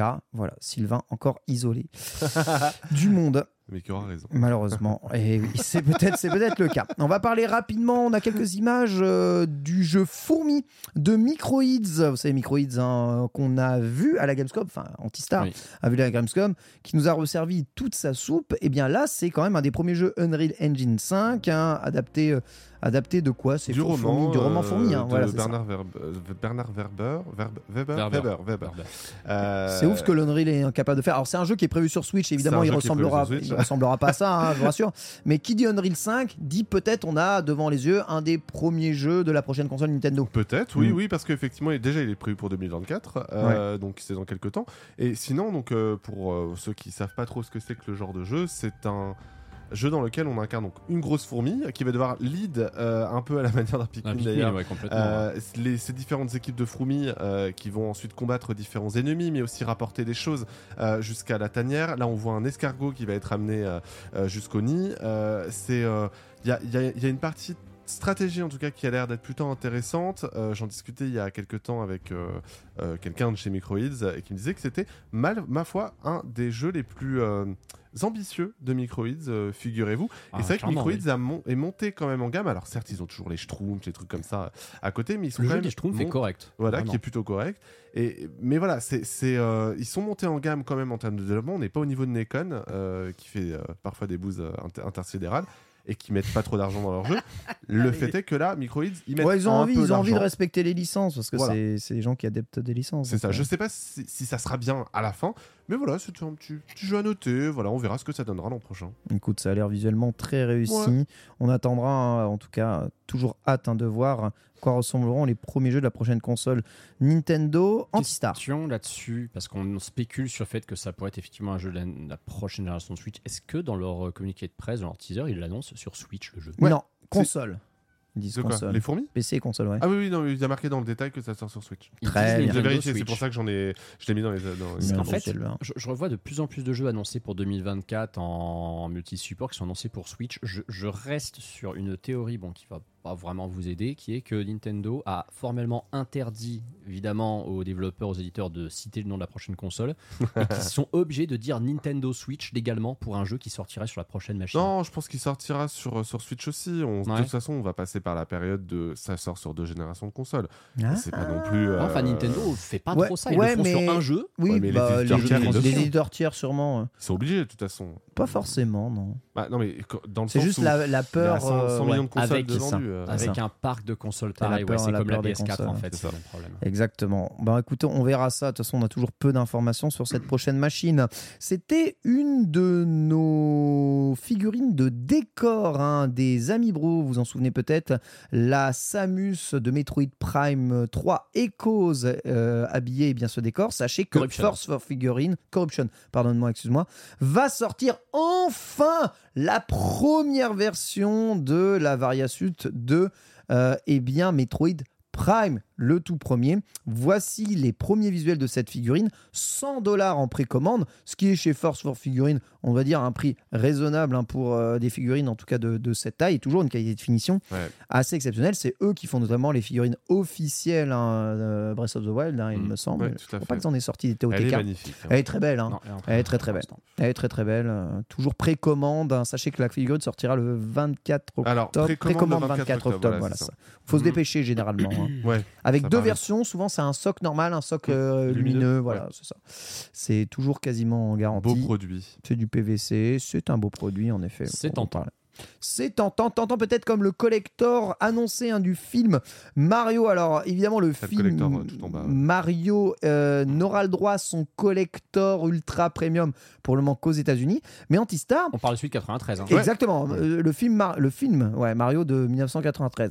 Antistar, de ce que tu m'as dit, c'est que toi, tu étais très intéressé par le, le fait de l'obtenir, ce, ce collector-là. Alors complètement, en fait, faut savoir que bon, moi déjà je voue un culte à ce film de merde, hein, faut, faut dire ce qui est, parce que pour citer une des répliques euh, de ce film, j'aime ce qui est à la fois sale et propre. Et il faut vrai. savoir que euh, je pense que le culte qu'il y a autour de ce nanar, il est en train de grossir de plus en plus au fil des ans. On rappelle que ce film il a eu une ressortie Blu-ray qui à la base n'était que euh, sur le continent américain et un peu plus tard au Japon. Il a fini par arriver en Europe. On mais a les eu le Blu-ray. Je, je rappelle que le Blu-ray a fini par sortir en France oui en début d'année. Quelques jours avant la sortie du film, c'était pas anodin. hein. On sort le film Super Mario Bros en Blu-ray parce que bah tiens, c'est bizarre, tout le monde en parle. C'était non, en vrai, c'était un move très malin, mais surtout la quantité de trucs qu'on sort sur ce film montre qu'il y a quand même, je pense, une vraie fanbase. Faut savoir que le, le Blu-ray français, on ne le trouve plus sur Amazon. Ça, Il y a beaucoup, il y a beaucoup de gens qui m'ont dit qu'ils ne le voyaient pas à la Fnac, ils le voient nulle part. Apparemment, il a vraiment, euh, bah, il est en rupture. Ou alors, C'est- oui, c'est- ou alors il Mario 100 Mar- exemplaires. Non, non, non, non, non, non, il était meilleure vente de, de Mario fait est tout vendre, hein, C'était c'est la meilleure vente du abusé, rayon hein. euh, DVD Blu-ray. Et là, il ressort pour la première fois Il y de a la jaquette japonaise, il y a le- Oui. l'affiche japonaise dedans. Et surtout, il ressort pour la première fois de l'histoire en 4K. Waouh. C'est-à-dire qu'il y a eu un remaster 4K Ultra HD du film Mario 93 et ça montre, ça montre quand même qu'il y a un taf dessus et ça montre surtout que Nintendo a dû vraiment se faire niquer sur la gestion des droits de ce Ouais, je film pense, parce que ouais, pour moi, pense, il s'opposerait à toutes ces conneries. Bien sûr. Mais ils doivent avoir signé une exploitation des droits de ce film pour je ne sais pas quelle durée. C'est au moins 30 ans, vu que le film est sorti à 30 ans, c'est en 93. Et du coup, bah, les ayants droit, ils se font plaisir, ils ressortent plein d'éditions parce qu'ils voient qu'il y a un culte croissant derrière, qu'il y a des débiles comme moi et d'autres fans de nanar qui sont prêts à mettre des sommes faramineuses pour acheter des versions euh, bah, avec, là, on a un script, euh, on a des posters, effectivement hein, euh, édition qui est numérotée. Euh, et je suis désolé, moi ça- je trouve ça fun, je trouve ça cool qu'il y ait, au lieu de l'enterrer en mode il a jamais existé, euh, une, tout, un, tout un culte autour de ce film. Et pour l'anecdote, il faut savoir, alors c'est plus le cas aujourd'hui, mais que le Nintendo New York où tu as été, le Oui. magasin du Rockefeller Center, Oui. avait assumé à fond. À l'époque, euh, ces, ces- ces plus gros bids parce qu'ils avaient une vitrine dans leur euh, chronologie au milieu des autres où tu avais des produits dérivés du film Super Mario Bros et le Virtual Boy. Et bizarrement, ils étaient au même endroit, dans la même Ah, vitrine. C'est ouais, curieux. hein. Assumé, bien entendu. Les Américains 100%. l'assument, je pense. Bien sûr, 100% assumé. Mais oui, euh, c'est évidemment bidon comme film, mais euh, le culte est là. Et le culte, eh bien, ne disparaîtra vraisemblablement pas. Culte, je ne sais pas, mais en tout cas, vous savez que la voix de Mario et Luigi a changé. Il fallait bien entendu qu'on attende la sortie de Super Mario Bros. Wonder pour connaître le nom. Le fait est qu'on n'a pas eu à attendre la sortie, puisque vraisemblablement, étant donné que le jeu a eu un embargo qui a sauté, à partir du moment où l'embargo a sauté, l'acteur qui a été sélectionné pour jouer la voix de Mario et de Luigi a immédiatement tweeté, histoire de faire fermer les bouches Mais à tout pas. le monde. Même pas, Euh, Ken. Même comment pas. ça il, l'a balancé bien plus tôt parce qu'en fait, ça a Ah ouais leaké parce que le jeu sais, était disponible en émulation parce que les mecs l'ont piraté. Ah. Et en fait, l'info s'est propagée et le l'acteur lui-même, alors je pense, j'ose espérer qu'il a demandé à Nintendo Ah, l'autorisation quand de communiquer, mais il a fait lui-même un tweet. Tu vois, le tweet date du 13 octobre. Oh, Aujourd'hui, oui, on enregistre, aujourd'hui, on enregistre, on est le 18, le jeu sort le 20.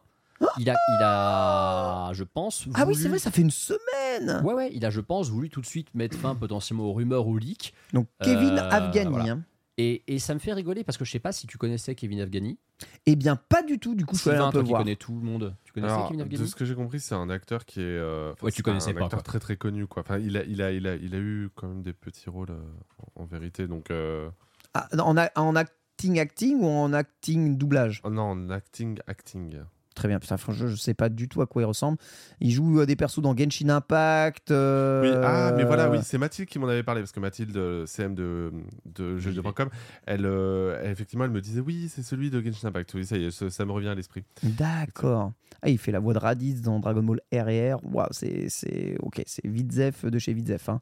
Mais euh, il sera peut-être le successeur officiel de Charles Martinet. On ne sait pas si Nintendo va garder Alors- les mêmes acteurs. hein.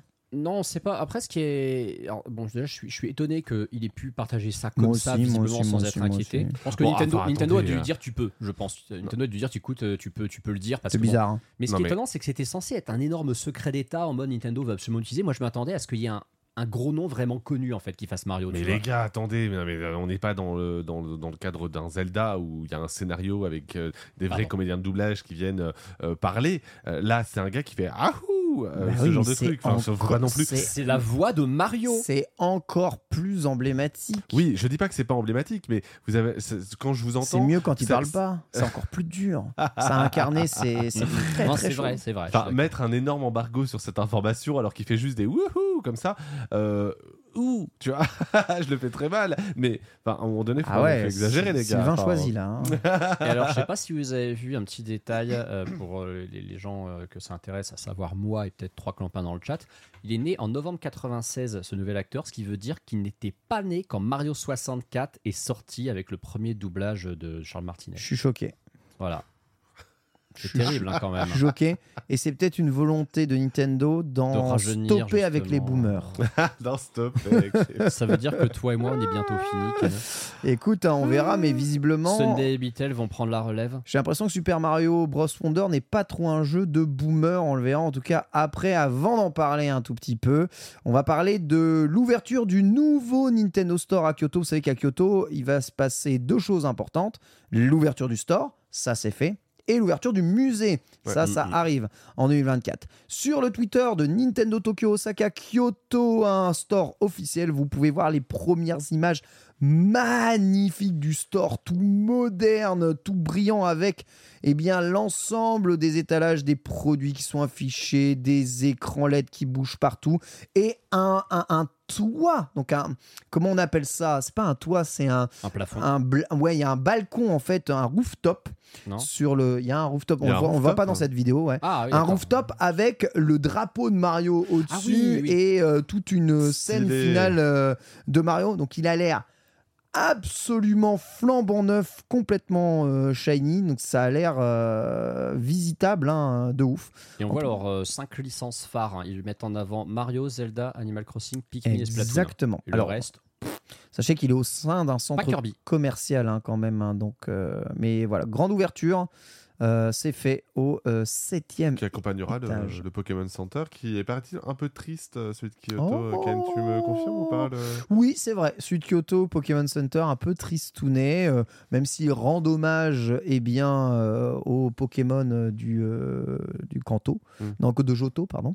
Euh, c'est vrai que c'est pas c'est pas le plus beau, mais euh, Kyoto, c'est dur d'installer des nouveaux trucs un peu un peu modernes. hein. C'est une, ville- D'accord. une ville un peu de vieux, mais euh, il y a beaucoup de touristes. Mais justement, qui dit tourisme, c'est quand même la ville de Nintendo. Nintendo adore Kyoto. Et avec le muséum, il fallait, Kyoto, un, pur et il fallait un dur. magasin. Exactement. Ils veulent surtout enfin faire de Kyoto une destination entre guillemets touristique privilégiée pour les fans de Nintendo parce que pendant Bah très oui. longtemps, les fans de Nintendo ils venaient à, Tok- à Kyoto pour voir deux choses le gros bâtiment gris avec le logo dans un C'est coin vrai. et puis la plaque euh, sur le- l'ancien Ah oui. euh, bâtiment qui a été transformé en hôtel, euh, je sais plus quoi là. Ouais, en hôtel, je sais plus quoi. Exactement, tout à fait. Le fameux hôtel, je sais plus quoi. Non, mais le- l'hôtel Kyoto. Non, l'hôtel hein. C'est l'hôtel Nintendo. Aller à Fushimi Inari, c'est beaucoup mieux.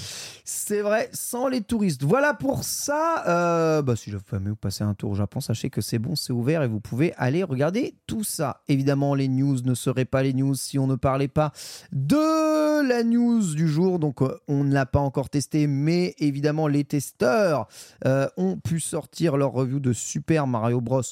Wonder, le nouveau Mario 2D, un renouveau de platformer 2D chez Nintendo, un jeu avec un soin apporté, une attention aux détails complet. Note est sortie, 18 sur JV, 93 métacritiques après plus de 78 critiques et review. Voilà, beaucoup, beaucoup de très, très, très bonnes notes. En tout cas pour le jeu, hein, euh, dont euh, voilà des, choses du genre. Euh, ce jeu, c'est de la pure joie à jouer. C'est un retour triomphant du jeu de plateforme en 2D. Euh, Mario et ses compagnons sont plus vrais que nature. La nostalgie fonctionne, mais ça fonctionne aussi très très bien pour les nouveaux. Voilà, il y a plein de plein de reviews comme ça. Euh, voilà, IGN Spain dit euh, vraiment euh, il, euh, le, jeu dépasse les, espérances. hein. Soyez prêts pour, on va dire, du fun quasiment infini. Puis des critiques un peu plus modérées hein, quand même arrivent en mode oui, le, jeu est très très bien, mais bon, on a un peu l'impression de soit du vu, vu et revu. Euh, comme Digital Spy, soulèvent le fait que Nintendo semble s'inspirer eh bien, de jeux de plateforme ou de licences de plateforme qui, justement, eux-mêmes s'étaient inspirés de Mario, euh, justement, euh, à l'époque. Euh, euh, eh bien, voilà, leur accusant de, de manque peut-être d'originalité et visiblement, ce qui est un consensus commun, et ça, on jugera une fois qu'on l'aura fait, eh bien, c'est que le jeu semble quand même assez court, même pour un 100%, comptant énormément sur la rejouabilité du mode dit, euh, multijoueur. C'est ce que dit le monde Pixel, effectivement. hein. Il précise que quelques niveaux de plus n'auraient pas été de refus. euh, effectivement, j'ai lu la review du monde Pixel qui est dithyrambique hein, également. hein. Il Ouais, est 9 qui sur dit- 10 le jeu. Le jeu alors est ultra agréable à jouer. Vraiment très très bien. Je pense De toute façon, que ils, le- auraient, ils auraient pu être sévères, ça sent que c'est un jeu en 2D, c'est pas un Mario 3D. Ouais, mais tu vois, le Tu jeu vois. bénéficie, à mon sens, euh, de, du surplace de la saga. Ouais. Euh, depuis quelques années, enfin depuis l'épisode Ouais, ça, on va vrai, pas se mentir. Le, le Donc, euh, sentiment de jouer un truc nouveau, il est, il voilà. est grand quand même dans le jeu. hein. Je pense que ça fonctionne très bien et c'était le, le- le but. Donc, tu as d'autant plus, même si oui, bah oui, il s'inspire de ce qui a été fait, euh, notamment dans la- sur la scène indépendante, euh, pour, pour fonctionner, ça, ça n'en reste pas moins un excellent Mario. Et c'est très bien que Mario s'inspire de ce qui se fait ailleurs. Ça montre aussi qu'il sait évoluer dans son temps, à mon Mm. sens. Ouais, à voir, euh, du coup, euh, parce que nous, euh, enfin, Antistar, moi, sûrement toi, Sylvain, sûrement toi aussi, Pierre, on est quand même des gros joueurs de Mario, tu vois. Quand t'as passé euh, 500 heures sur Super Mario Maker, autant dire que Mario, tu- Mario 2D, tu connais très très bien. Euh, la peur, évidemment, de rouler sur le jeu, malgré les problématiques et les idées de gameplay différents, elle est quand même un peu grande. Euh, je pense qu'il va bien falloir quand même juger ces modes de jeu online aussi, hein, puisque ils ont l'air de tabler pas mal sur le fait qu'il y ait du multijoueur, qu'il y, ait- qu'il y ait des trucs. Moi, ce que je vois, c'est que là, bon, il y a un, un peu de spoil, hein, désolé hein, si jamais vous regardez les, les images et que vous cherchez à ne pas trop trop être spoilé, mais euh, pff, j'ai l'impression que n'importe quel niveau que tu prends, il y a une idée de gameplay nouvelle, il y a un nouvel ennemi, Ouais. il y a un nouveau truc, il y a des trucs cachés. Bah, c'est la marque de fabrique des Mario depuis c'est abusé, longtemps. quoi. hein. C'est le- l'objectif des Mario, c'est parce que les détracteurs de Mario disent c'est toujours la même chose. Euh, je pense qu'ils ont honnêtement Ouais, ils ont jamais arrêté joué à de jouer à Mario. De- depuis très longtemps pour, euh, pour penser ça. Non, dans, dans, ce nu- dans Super Mario Bros, il faut admettre que oui, fut un temps, c'était Les new. effectivement Alors, toujours Les la même new, chose. franchement, Voilà. les new, ouais, les new, si Voilà. c'est tout les le temps la même chose. les- les news, c'est vraiment pour moi le, le comment dire peut-être le seul moment de faiblesse de la licence Mario dans le sens où ok New Super Mario Bros DS euh, en 2006 il apporte un gros vent de fraîcheur Ouais. parce qu'il arrive Ouais. à, à rendre à nouveau hype la 2D alors qu'on s'en fout à ce moment-là Ensuite, t'as la version Wii qui rajoute le mode 4 joueurs. Ouais, et ensuite, après, c'est rompiche, on change juste un item et c'est le même jeu. hein. Exactement. Bah ouais, et puis bon, New Super Mario Bros. U, il est en fait ce qui est terrible, c'est qu'il arrive trop tard. C'est-à-dire que c'est probablement celui qui a peut-être les meilleurs niveaux et puis c'est le plus joli. Mais le problème, c'est qu'on a déjà vu en fait cette, euh, cette ambiance dans trois jeux et on en a marre. On a surtout envie à ce moment-là d'avoir un vrai Mario en 3D HD. Ouais. Euh, plot twist, on l'aura pas avant 5 ans et Mario, et Mario Odyssey.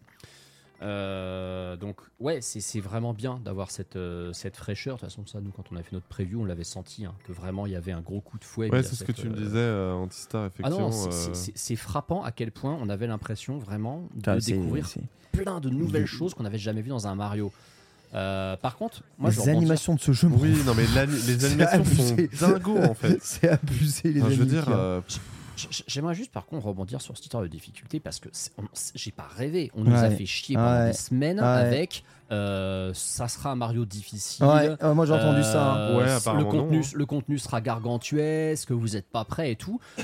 Moi, je suis choqué On- par on- ce que je lis en On fait. lit les tests, c'est pas trop ça. Alors, hein. est-ce que les testeurs, en vrai, se sont arrêtés à la fin du jeu comme euh, se sont arrêtés dans Mario 3D World les gens à la fin du monde 8 et ils ont pas vu tout le post-game qu'il y a derrière Ah, qui ça, double ça, la- ça peut être la base aussi. hein. Est-ce que c'est ça ou est-ce que vraiment le jeu est trop court et trop facile? S'il l'est, dans ce cas-là, j'aimerais qu'on nous explique pourquoi on a essayé de nous faire croire que ce jeu serait plus difficile. Oui, nous on a entendu ça parce qu'on est allé tester le jeu chez Nintendo, on nous Bah, en, c'est on ça, nous en en a fait. parlé, etc. etc. On nous a dit difficile, une grosse richesse de contenu. Alors oui, si tu fais le 100%, effectivement, je veux dire, euh, n'importe quel Super Mario Bros et même Mario 3D peut être euh, Bah oui, mais, même- difficile. mais ça n'a même pas l'air d'être le cas de celui-là. Ouais. Tu parles, tu parles Enfin, justement moi, de- je- moi, du, du test du monde. Voilà, je compare à ce Ouais. qui est comparable. Donkey Kong Country Tropical Freeze. Voilà, tu as fait Donkey. Kong Country Tropical Freeze, Voilà. le gars fait le jeu à 100%. Ouais, si tu l'as fait en moins de 25 heures, c'est que t'es un chaud bouillant. Oui, Entre oui, les niveaux d'une difficulté extrême et les médailles d'or à choper dans tous les, dans tous les stages où faut speedrun la totalité des stages du jeu, je te souhaite te lever de bonheur pour le faire, Mais euh, pour le faire rapidement Mais, quand même. mais même, tu vois, c'est une notion d'exploration. On a bien vu que c'était un Mario qui était plus exploration que vraiment arcade. Fini le scoring, fini le timer. Il était temps en 2023, on n'a plus rien à foutre de ça. Non, mais à mon avis, il Mais- y a des mondes cachés qu'ils ont pas fait les Ouais, testeurs, c'est sûrement ça. Parce que t'as beaucoup de gens qui disaient ça va être le meilleur Mario 2D depuis Yoshi's Island. Après, et moi soyons- j'attends que ça. Parce que- Soyons honnêtes, à mon avis, quasiment tous les testeurs qui sont sur ce jeu, Ouais. c'est des bourreaux de Mario. Donc ça se trouve, Bah, comme, comme nous, comme nous, tu vois, comme qui l'a testé chez JV là? Euh, Euh, chez lui, Charlan- C'est Charlan qui l'a testé. Charlant. Charlan, Charlan, Charlan, et je suis sûr, il est fort aux jeux vidéo, tu vois. Oui, oui. Tu vois, pour, pour Sumiasen Turbo, euh, ils ont mis Puyo dessus. euh, Puyo, c'est un tueur aussi. Donc évidemment, enfin, nous, on est des tueurs, donc euh, on va trouver le jeu sûrement simple. hein. C'est, c'est... On est des gens. Ils ont eu le jeu. Sachant on est- que Je sais pas. le, le- le truc, c'est qu'il faut aussi se dire qu'il y a un système de badge qui modifie le gameplay, Ouais, et mais qui reste très optionnel. Donc quelqu'un qui veut un forcené, complètement. comme le dit Ah, euh, le- complètement. le, pixel, Bah, tu peux euh, faire sans badge. hein. voilà, le monde pixel, ils, di- ils disent oui, pour les forcenés, effectivement, il y a cette séquence-là. Mais c'est vrai qu'en fait, là où on aurait pu avoir des difficultés, peut-être par le biais de succès, il n'y en a pas dans les jeux Nintendo. Donc, de fait, c'est à toi Oh, de te créer ton propre. euh, ton propre challenge, tu vois, genre en mode je vais faire tous les niveaux mais sans aucun badge par Bah, exemple. voilà. L'histoire des succès, alors on a be- beaucoup débattu de ça dans un des précédents épisodes des, des Nintendo. Euh, je considère que les succès ne sont pas là pour ajouter de la difficulté, personnellement. Bon, bah, c'est la difficulté. quand même, faut admettre que. Ouais, mais là, c'est la difficulté qui est même pas intégrée au jeu. C'est pas. euh, Enfin, si ton jeu il est vraiment facile à finir, mais qu'il est extrêmement difficile à, à platiner, euh, pour moi, c'est que tu t'es loupé quelque part. C'est que tu as voulu créer des challenges optionnels qui sont même pas intégrés dans le gameplay de base. Euh, si euh, tu es obligé, effectivement, pour platiner ton jeu, de finir tous les niveaux sans jamais prendre un power-up, je suis désolé, c'est complètement con. Par contre, par contre, faire des niveaux qui sont difficiles, où il n'y a pas de checkpoint, peu importe la carotte qui est à la clé, je, je, Merci. je- je le dis je le redis, le, la, la Champions Road de Mario 3D World, c'est vraiment un défi de plateforme qui n'est pas à la portée de Oh, n'importe bon, qui. C'est vraiment pour le coup une façon de valider Mais- sur ton fichier de sauvegarde que tu as Dans le 100%. jeu, tu as un système de panneaux qui te permet de mettre un point de sauvegarde absolument où tu veux. Donc, tu as un système de online qui te permet de respawn à des endroits où tu es peut-être mort parce que d'autres sont morts, tu vois. Si tu joues online, si tu joues avec les badges, il y a moins de rendre le jeu très, très, très, très, très facile. On arrive à un moment où tu vas, tu vas, de- tu vas devoir faire les Mario en nuzlocke, entre grands guillemets, tu vois. Si tu veux t'obtenir la difficulté dans le jeu? Je suis pas convaincu que ce soit une mauvaise chose parce qu'encore une fois, euh, et et j'ose espérer qu'on en- on n'en est pas à dire que l'accessibilité dans les jeux vidéo c'est mal. Euh, non, l'accessibilité dans les jeux vidéo c'est nécessaire. Faut que le plus grand nombre puisse y jouer et c'est bien que tout le monde puisse potentiellement finir ce Mario. Le, le, le- le- le- le souci, c'est que les jeux Nintendo, ils ont une philosophie depuis toujours, hein, vraiment, qui est le fameux euh, easy to, to play, hard to master. C'est des jeux très faciles à jouer, très faciles à assimiler, qui globalement sont même assez faciles à finir.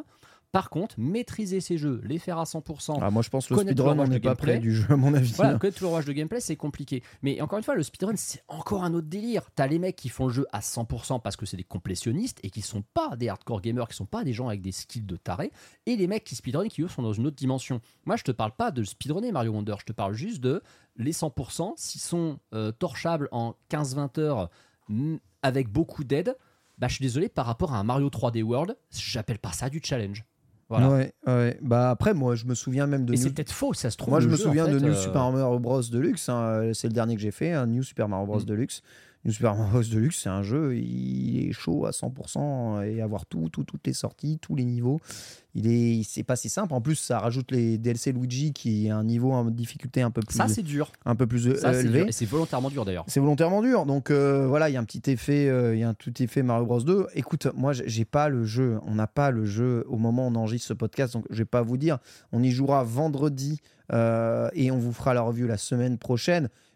C'est un des jeux que j'attends le plus de cette année. C'est sûr que si j'y joue 15 heures, que je vois que j'ai tout fait et qu'il n'y a pas de rejouabilité dans le jeu, je vais vous dire forcément que je vais être déçu parce que mon, mon standard actuellement de Mario, c'est Super Mario Maker 2, un jeu interminable, littéralement interminable. Donc, faut, faut, faut, faut bien se rendre compte que je sais que ce jeu est fait pour toucher tous les publics et je pense qu'il va cartonner, surtout vu euh, C'est le matraquage marketing c'est qu'ils font. qu'il va cartonner. Donc, on va falloir comprendre les, qu'on prendra les paris d'ailleurs dans, dans la FAQ, mais Pour, pour qu'on se plaigne une- juste d'une histoire de difficulté et de, et de durée de vie. Et si ça se trouve, encore une fois, non, si ça moi, trouve, moi je, je suis sûr je vais être en mode waouh, waouh, incroyable, waouh. Je vais être, je vais être en mode waouh. Mais tu sais, oui. tu sais à quel point j'aime pas les jeux étagères, ça me saoule les jeux étagères, surtout des jeux de. C'est quoi un jeu étagère C'est un jeu, tu le termines, tu le finis, tu le poses sur étagère, il y a aucun intérêt à le ressortir. Ah oui, d'accord. Vraiment, aucun. Vraiment aucun. Là, j'attends beaucoup du coup des modes online qui ont peut-être pas pu être testés par les testeurs en, en totalité. Est-ce que ça marche bien euh, le, le- le- les speedruns online, mm, les mm. courses? Est-ce qu'on peut faire des courses avec euh, tes amis, avec les viewers? Est-ce qu'on peut jouer? Est-ce que le mode multi est sympa? Est-ce qu'à refaire en multi A c'est priori, cool? du coup, vu qu'il n'y a plus le, le fait que. Enfin, j'arrive pas à trouver le terme, mais en gros, euh, les personnages ne peuvent plus se toucher. Euh, Oui. en multi, fire, apparemment, techniquement, en fait. c'est- Ouais, vraiment a plus de collision. ouais. Ouais, On a joué en multi, c'est quand même plus agréable. C'est infiniment Et plus plaisant. online, tu peux, il n'y a pas d'interaction, c'est vraiment du pur speedrun, Ouais. c'est des ghosts que tu affrontes, c'est cool. Justement, c'est important d'en parler parce qu'on s'est refait avec ma chérie New Super Mario Bros. U Deluxe juste avant, tu vois. Bon, elle parce qu'elle l'avait jamais fait, et puis parce que ça m'a permis de revoir un peu les bases de ce qu'était New Super Mario Bros. pour comparer. Et du coup, on l'a fait en coop. Et le nombre de vies et de- qu'on a perdu bêtement ou de power-up qu'on a perdu parce qu'on s'est on s'est rentré dedans. Plusieurs, c'est plus dur. Qu'est-ce que c'est chiant? Ah ouais. Qu'est-ce que c'est chiant? Et Super Mario Bros Wonder, le fait qu'on puisse entre guillemets se passer à travers, c'est même pas se passer à travers, c'est plus intelligent. Il nous met les persos, je crois, sur des plans différents. Oui, c'est ça. en fait. ouais. C'était nécessaire depuis le début. À la rigueur, ils, peuvent, ils auraient pu mettre une option activer ou non les collisions Oui, multijoueurs. voilà, pour apporter un peu à de la fun, rigueur. euh, voilà. bon. Si tu as envie de faire n'importe quoi et de jouer comme à l'époque dans New Super Mario Bros. Wii, à ce cas-là, tu les actives. Pensez qu'il aura du contenu additionnel ce jeu ou pas? Oh, franchement, j'y crois pas, perso. Hmm. Parce que ça ça a pas le profil, en fait. Tu vois, c'est ça a plus le profil des éditions de luxe, des machins, tu vois, avec Alors. des niveaux Luigi. Mais honnêtement, en tant que. hmm, je sais pas. Ouais, je suis d'accord sur, sur ce point. En plus, Nintendo, n'a f- euh, autant sur Zelda, on a vu, ils l'ont déjà fait, ils le font sur leur jeu en plus, bon, sur le RPG, sur leur jeu avec du gros contenu en ligne, que ce soit Splatoon, que ce soit Animal Crossing, que ce soit Xenoblade, Fire Emblem. Sur Mario, ils ont essayé une fois de faire du DLC, et c'est sur un des plus mauvais Mario qui existe, c'est New Super Mario Bros. 2. C'est vrai. C'est la première fois qu'ils ont mis des DLC, en plus ça n'a pas été très bien accueilli, et on n'en a jamais revu, ni sur U Deluxe, ils ont été plus... Bah, sur Luigi, c'est un DLC, excuse-moi. En fait, c'est un standalone. C'est le jeu, il est vendu à part en boîte avec un visuel différent. C'est ils ont vraiment voulu marquer le coup. Euh, ce n'est pas un DLC, c'est vraiment une extension. Enfin, c'est une extension à part, mais c'est pas un truc intégré dans le jeu que vous pouvez pas avoir à part. Et des- un, un jeu comme Mario 3D World n'en a pas eu. T'as des gens, ils vont dire, bah Bowser's Fury, en fait, c'est un DLC 3D World. Mais le truc, il y a 8 ans après, quoi. Ouais, Donc, c'est ouais, eu. aussi un standalone. Hein. Oui, voilà, Voilà. faut- Moi, ça m'a l'air. On, a déjà parlé. Bowser Fury, ça a l'air d'être une, une alpha C'est ça. Hmm. qui est donnée jouable aux gens, un peu comme s'ils avaient Pour filé. justifier les 60 ça. balles. Mm, mm. euh, Comme s'ils avaient filé euh, Mario, Ma- Mario versus le lapin, la bêta test de Mario 64 qui teste la physique, tu vois. Ils auraient pu filer ça un jour dans un DLC au pif si ça avait existé à l'époque. Et t'aurais Mario qui court après des lapins. ouais. Et, euh, et en fait, c'est Mario 64, mais je pense que c'est un peu, c'est un peu ça l'idée. Écoute, on verra un verdict, notre verdict, un Nintendo, euh, eh bien, euh, la semaine prochaine. En tout cas, voilà, 18 euh, quand même chez JV. C'est pas qu'est-ce qu'on met en plus, en moins chez, chez JV, si tu peux aller voir. euh, Ah oui, si- je suis curieux de tu voir as ça, les plus et les moins voir. aussi. euh, mon très cher Pierre, on puisse aller quand même regarder ça vite zef, sauf si c'est devenu payant. Il est beau le test. hein, quand Non, même. ça n'est pas Il est devenu beau, il est payant. bien euh. écrit, bien écrit. Merci. Voilà, Fleur Prodige, c'est un plus. Contenu colossal, contenu colossal. Avec des secrets partout. Bah alors, qu'est-ce qu'il raconte Une réalisation exceptionnelle. Je rappelle qu'ils ont mis un budget supplémentaire sur les animations. Mm. Je cite parce que après le film Mario, on ne voulait pas que les gens soient déçus d'une qualité d'animation inférieure, du soin du Et ils l'ont détail. vraiment dit? Oui, ils l'ont dit. Ah oui, c'était une, de une- mes news euh, justement aujourd'hui. Euh, point faible, aussi exceptionnelle soit-elle, les fleurs prodiges restent très linéaires. Euh, peu de challenge pour les amateurs de défis et on attendait bien plus de boss. Voilà. Donc en fait, le contenu a l'air vraiment grand. Par contre, ça cite un challenge pas trop important quand même. C'est vrai que. Alors, ils étaient probablement au début du jeu, mais c'est vrai que les niveaux qu'on a fait avec Beatle, ils étaient extrêmement faciles. sympas. Et on rappelle qu'il y a aussi des niveaux musicaux à la Rayman euh, Legends et Tout à fait, ouais. Mm, Voilà. Donc après, euh, voilà, faut voir qui teste aussi le jeu. Je dis- moi, c'est obligé qu'on va, on va trouver ce jeu facile, c'est obligatoire. Franchement, euh, je, je me suis buté sur Super Mario Maker 2. Donc, euh, tu, trou- tu- une fois que tu t'es habitué à la physique, parce qu'elle est quand même très différente, hein, vous en avez parlé, hein, la physique de ce jeu, les mouvements de, de Mario, il n'y a pas de triple saut, euh, ça, ça bouge pas pareil, l'accélération n'est pas la même, Mm. l'inertie n'est pas la même On s'y fait super vite par contre. on s'y fait vite. T'as vraiment un sentiment de jouer à Mario, mais c'est pas New Super Mario Bros. hein. C'est vraiment pas le même moteur physique et tu le ressens. Donc euh, bon, on verra. En tout cas, euh, ce que ça donne. Ici, quoi qu'il arrive, voilà pour Super Mario Bros. Alors j'espère, en tout cas, que vous avez précommandé. Qui a précommandé le jeu dans le, chat là? Qui va, qui va jouer au jeu? Euh, Ici, ça se. Sylvain, non? Euh, si, si, si, si, euh, je l'ai précommandé, si, si, Ah. je l'ai précommandé sur Ah, Amazon à même. 39,99€, figurez-vous. Ah euh, ouais euh, Ouais, C'est pas, invincible. hein, Bah ouais, parce qu'en gros, il était à. euh, Il était à. euh, Il je faut crois qu'il est à 45. 44,99 au mieux normalement. Voilà, Amazon. oui, mais du coup, pour certains membres d'Amazon, eh ben, il y avait 5 balles de réduction. Ah supplémentaire. oui, oui, d'accord. Voilà. Imbattable. 39 Ah oui, non, euros. 40 balles imbattable.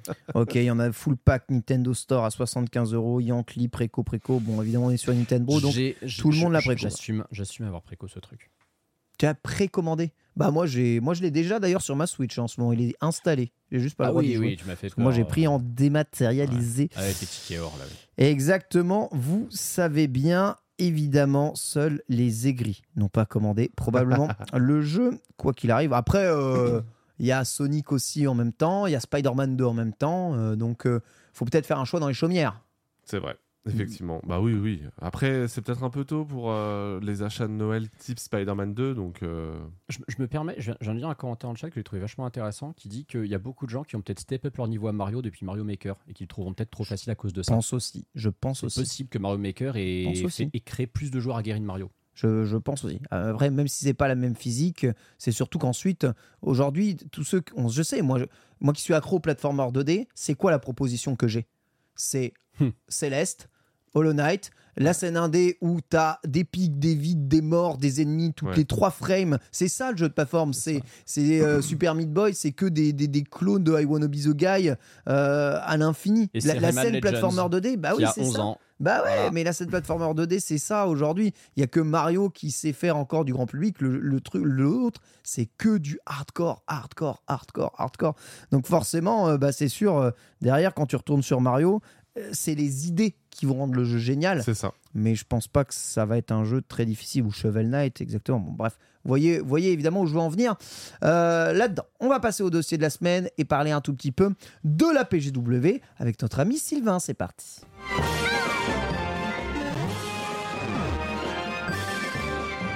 La PGW arrive à grands pas du 1er au 5 novembre prochain. Elle aura lieu porte de Versailles une nouvelle fois. Et aujourd'hui, Sylvain, visiblement le sel, a mis les petits plats dans les grands. Fin du Covid, fin euh, de tout. Tous les éditeurs sont de retour. Il y a un gros Noël qui se prépare. Nouvelle PlayStation, euh, gros catalogue Switch avec un nouveau Mario qui sort et la Xbox.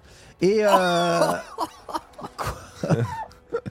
et la Xbox. Et la Xbox. Et la Bah, Xbox. euh, oui, euh, Avec Starfield et Forza, quand même. Bien sûr. Starfield, hein. Je rigole.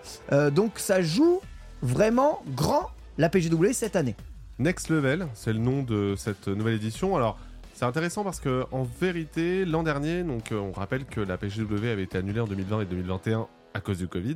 Et donc, euh, de fait, l'édition de l'an dernier était euh, une version un petit peu plus euh, moins importante, euh, on va dire, que, euh, que, ne le, enfin, que les précédentes années. Il n'y avait pas Sony, par exemple, hein, Ouais. qui n'avait pas du tout euh, prévu d'y aller. Et parce qu'ils avaient ça, rien à montrer aussi. Ils n'avaient pas grand-chose à montrer, effectivement, faut l'admettre. Ah oui, Il y avait quand même Xbox, il y avait, il y semaine avait après. Nintendo, mais c'est vrai qu'effectivement, il y avait, on l'a fait sentir l'an dernier, hein, c'était un peu moins important, on faisait le tour du salon euh, très rapidement. Euh, donc là, on sent que cette année, ils veulent un peu réinvestir euh, le terrain du salon du jeu vidéo tel qu'on le concevait il y a quelques années. Et, euh, et effectivement, moi, il y a quelques jours, quelques jours maintenant, c'était la semaine dernière, j'ai euh, pu euh, m'entretenir avec Nicolas Vignol, qui est le délégué général du CEL, pour euh, Télé Loisirs, mais aussi pour notre podcast avec Antistar. Euh, et avec lui, en fait, on a un peu parlé de ce que voulait dire cette année-là, mais aussi et surtout euh, un- faire le point un peu sur le salon. Est-ce qu'aujourd'hui, en 2023, à l'heure du digital, à l'heure où le 3 n'arrive pas à revenir, Ouais. est-ce que c'est encore important d'avoir un salon du jeu vidéo? Et effectivement, il nous avait expliqué qu'après le Covid, la question s'était posée euh, de savoir s'il fallait refaire revenir la Paris Games Week.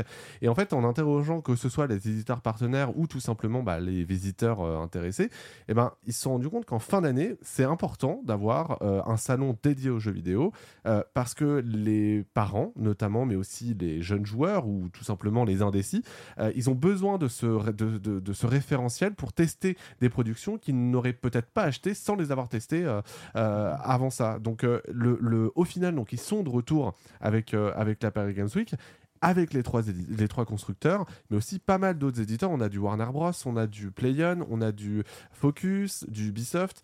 Franchement, il y a vraiment un joli, euh, un joli parterre d'éditeurs. Il y a des grosses avant-premières. C'est la première fois en Europe que sera jouable Final Fantasy euh, VII Rebirth. Ah ouais, Ah, ouais, Square, ah, Square on est fort en France. Hein, Et ouais, probablement aidé par PlayStation. hein. Je pense que cette Possible, voilà, cette européenne n'aurait pas été possible sans, sans PlayStation? Et c'est voilà, la version TGS, du coup. C'est la version TGS, a priori. Euh, c'est c'est, euh, enfin voilà il y, a- il y a des choses comme ça et je lui ai aussi posé la question pour savoir bah, pourquoi pourquoi en fin d'année la- pourquoi est-ce que la Paris Games Week est en fin d'année et ne veut pas profiter d'une période un petit peu plus euh, intéressante pour pouvoir bah, avoir les conférences d'éditeurs comme euh, notamment la Gamescom? Et effectivement euh, Nicolas Vignol il nous disait bah euh, c'est un vieux serpent de mer euh, et tout simplement ils ne veulent pas bouger cette date parce qu'elle est importante à la fois commercialement mais aussi par rapport au reste de la concurrence. Pourquoi aller essayer de euh, tapoter dans le dos de, de- de la Gamescom alors que la Gamescom est installée, euh, c'est devenu un impondérable Mm. de la fin de l'été, C'est une institution, la Gamescom. c'est une Ouais. institution. Comme la Paris Games Week, dans une certaine mesure, est une institution euh, chaque année, en fin d'année, pour tester le jeu que l'on achètera peut-être à Noël. En fait, Voilà. là, ce, qui est, ce qui est dommage avec la Paris Games Week, c'est que c'est beaucoup plus un salon intéressant pour le public que pour les professionnels du jeu Ah oui, de toute vidéo. façon, ça n'a jamais été. Bah, euh, Il y a eu une fois. hein, il y a eu des conférence conférences, il y a eu PlayStation, des conférences PlayStation deux ou trois ans de Oh. suite. C'est ce moment où on a eu l'impression que la PSW commençait à grossir Il se et à passe avoir. des choses pour les pros. Euh, Je vois Sylvain Trinel siroter son champagne. Alors, euh, vrai. Césaris. il se passe des choses pour les pros, mais tu vois, moi par exemple, j'ai eu, la chance de découvrir à quoi ressemblait la Gamescom cet été et tous les gens qui Ouais, avaient c'est l'habitude. c'est un autre level. Ils ont montré la Switch 2 à la Ouais, Gamescom, donc bah, autant va- dire, euh, c'est un autre level. attention, peut-être que la Switch 2, ça se trouve, il y aura peut-être un stand Nintendo Business, mais je pense pas parce qu'il n'y a pas d'espace business Non, vraiment au niveau pas. des stands. Ils l'ont vu, ils l'ont vu en Allemagne. Il y a, alors, il y a, il y eu, il y a la- quand même la Games Connection qui a lieu chaque Mm. année, mais qui effectivement est très B2B pour le coup. Là, il y a aussi, euh, et ça on l'oublie souvent, euh, mais la Paris Games Week, ce n'est pas que des stands de jeux vidéo, c'est aussi une partie accessibilité et pour la jeunesse. Mm. Euh, Il y a euh, la partie accessibilité qui s'appelle euh, Joue comme, euh, viens, viens comme tu joues, ou je je sais plus exactement le titre. Je vous la comme Beckham. et en gros, l'idée, c'est de. Ils ont vraiment repensé cette édition-là pour être le plus accessible possible pour les personnes en situation de handicap, euh, le, le, euh, avec notamment donc des allées beaucoup plus vastes, beaucoup plus grandes, donc c'est plus facile de circuler.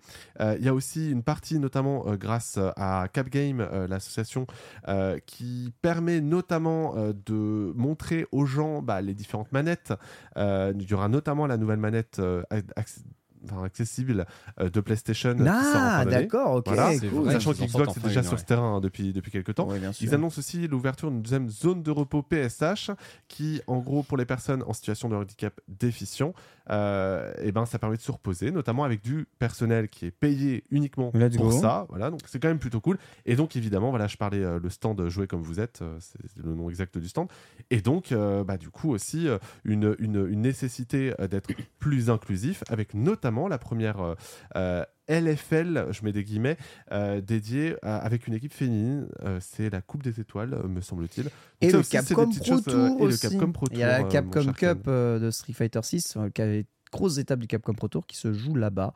J'y serai hein, d'ailleurs pour vous commenter le top 8 de Street Fighter 6. Ouais, Il y a un joueur qui va être qualifié à la Capcom Mm. Cup, donc les finales du Donc, il fait championnat partie du tournoi officiel. ouais. Exactement, tournoi officiel. Donc euh, il y a des gros événements euh, e-sportifs voilà, qui se passent là-bas, mais ça c'est quasiment tout le temps le Oui, cas. oui, de toute euh, façon, c'est en partenariat avec PSW. Webedia, donc vous avez de du LFL, la Banque Postale et Voilà, compagnie qui voilà. sponsorisent. tout. Moi, ce qui m'intéresse, c'est qu'est-ce que Nintendo va bien avoir prévu pour la PG cette année. Et ben au niveau des tournois, donc euh, on n'en sait pas trop encore parce qu'effectivement, finalement, on est à trois semaines de l'événement.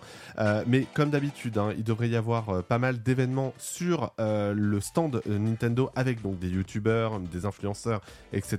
On a vu euh, Sora euh, notamment euh, euh, pa- passer fait sur le stand. fait Sunday, bien entendu. Effectivement, Sunday euh, également. Euh, Il y aura, je pense, à mon avis, que ça y était l'an dernier. Ah Euh, ouais voilà, il y aura Ah, peut-être sans doute aussi des concours avec Mario Kart euh, 8 Je sais de pas qui luxe. c'est. Euh, je n'ai pas reconnu non plus. Euh, voilà, donc il y, aura- il y aura des événements sur place. Euh, ce sera pas euh, des gigantesques trucs euh, euh, comme par exemple les European Championships de Splatoon 3, mais Ouais, il y aura des concours à faire. avaient fait ça, mais Voilà. ouais. Il y, aura, des, il y aura des, des- des concours avec des lots à gagner. Euh, Et t'as vu, Nintendo fait de plus en plus leur événement, là, les live Mm, tours. complètement. complètement. Et peut- ça, ça arrive un peu partout dans le monde. Et on a, enfin, on a eu le sujet hein, comme ça ici dans Nintendo. Est-ce que les live tours Nintendo vont Hmm. pas déloger Nintendo, soit de la PG, soit de la Japan hein La Japan, je pense qu'il y a quand même encore une, euh, une certaine euh, histoire d'amour entre, Ouais, mais la entre PG Japan et ouais, la PG, c'est un peu plus compliqué, mais cela étant, ça leur permet quand même d'être présents pour un jeu, pour, pour leur jeu de fin d'année. Voilà, il y a Wonder- Mario, ouais, il y a effectivement. Voilà. Il y aura puis, Zelda, euh, il y aura Pikmin 4. Il y aura d'ailleurs, pour ceux qui ont loupé les graines euh, de la, de la Ah. Japan Expo, il y aura la possibilité, mon petit doigt m'a dit, de récupérer des nouvelles graines Pikmin euh, lors de Oh. cette euh, Paris Games Week. J'espère que Super Mario euh, RPG sera jouable, ainsi que WarioWare. Ah, WarioWare, il sera sorti. Ah, attends, non, il sort le vendredi de la PGW. Ouais, c'est ça. bah, il sera jouable. Il sera forcément jouable. Oh, alors là, c'est bien mal Bah, au moins le week-end. Au moins le week-end. Au moins le week-end. Si le jeu a une Je démo, au pire, ils, ils rendront la démo jouable. Le... Non, ce qu'il faut attendre, c'est, tu vois, pour avoir vu le stand euh, donc, public de Nintendo à la Gamescom, il y avait beaucoup de jeux jouables, dont des jeux qui n'étaient pas encore sortis, y compris des exclusivités Switch. Il y avait Fashion Dreamer qui était jouable. Ouais. Il y avait Fire Farm aussi. vrai. euh, qui est une exclusivité console Nintendo, je crois qu'il sort aussi sur PC. Mais par contre, euh, il y avait aussi des tiers euh, qui étaient jouables par le grand public et uniquement pour la version Switch, notamment euh, le Prince of Persia qui sort en janvier prochain. Oui, Tout à fait. Qui Qui, était est jouable. présent aussi d'ailleurs euh, à cette Paris Games Week Bah voilà, ça paraît, ça paraît logique. Ce qu'il faut, c'est qu'il y ait au moins le même contenu qu'à la Gamescom, avec effectivement plus de jeux jouables. Bon, Mario Wonder, la question se pose pas, c'est nécessaire qu'il soit jouable effectivement. Euh, WarioWare, en fait, WarioWare, ce qu'il faudrait, c'est qu'il y ait une démo du jeu. C'est complètement un jeu qui, per- qui- qui- dont une démo serait justifiable. hein. Il me semble que WarioWare, euh, euh, comment il s'appelle le précédent, Get It Together avait une démo dans mes souvenirs. Le, je veux dire, le jeu il sort le vendredi de la PGW.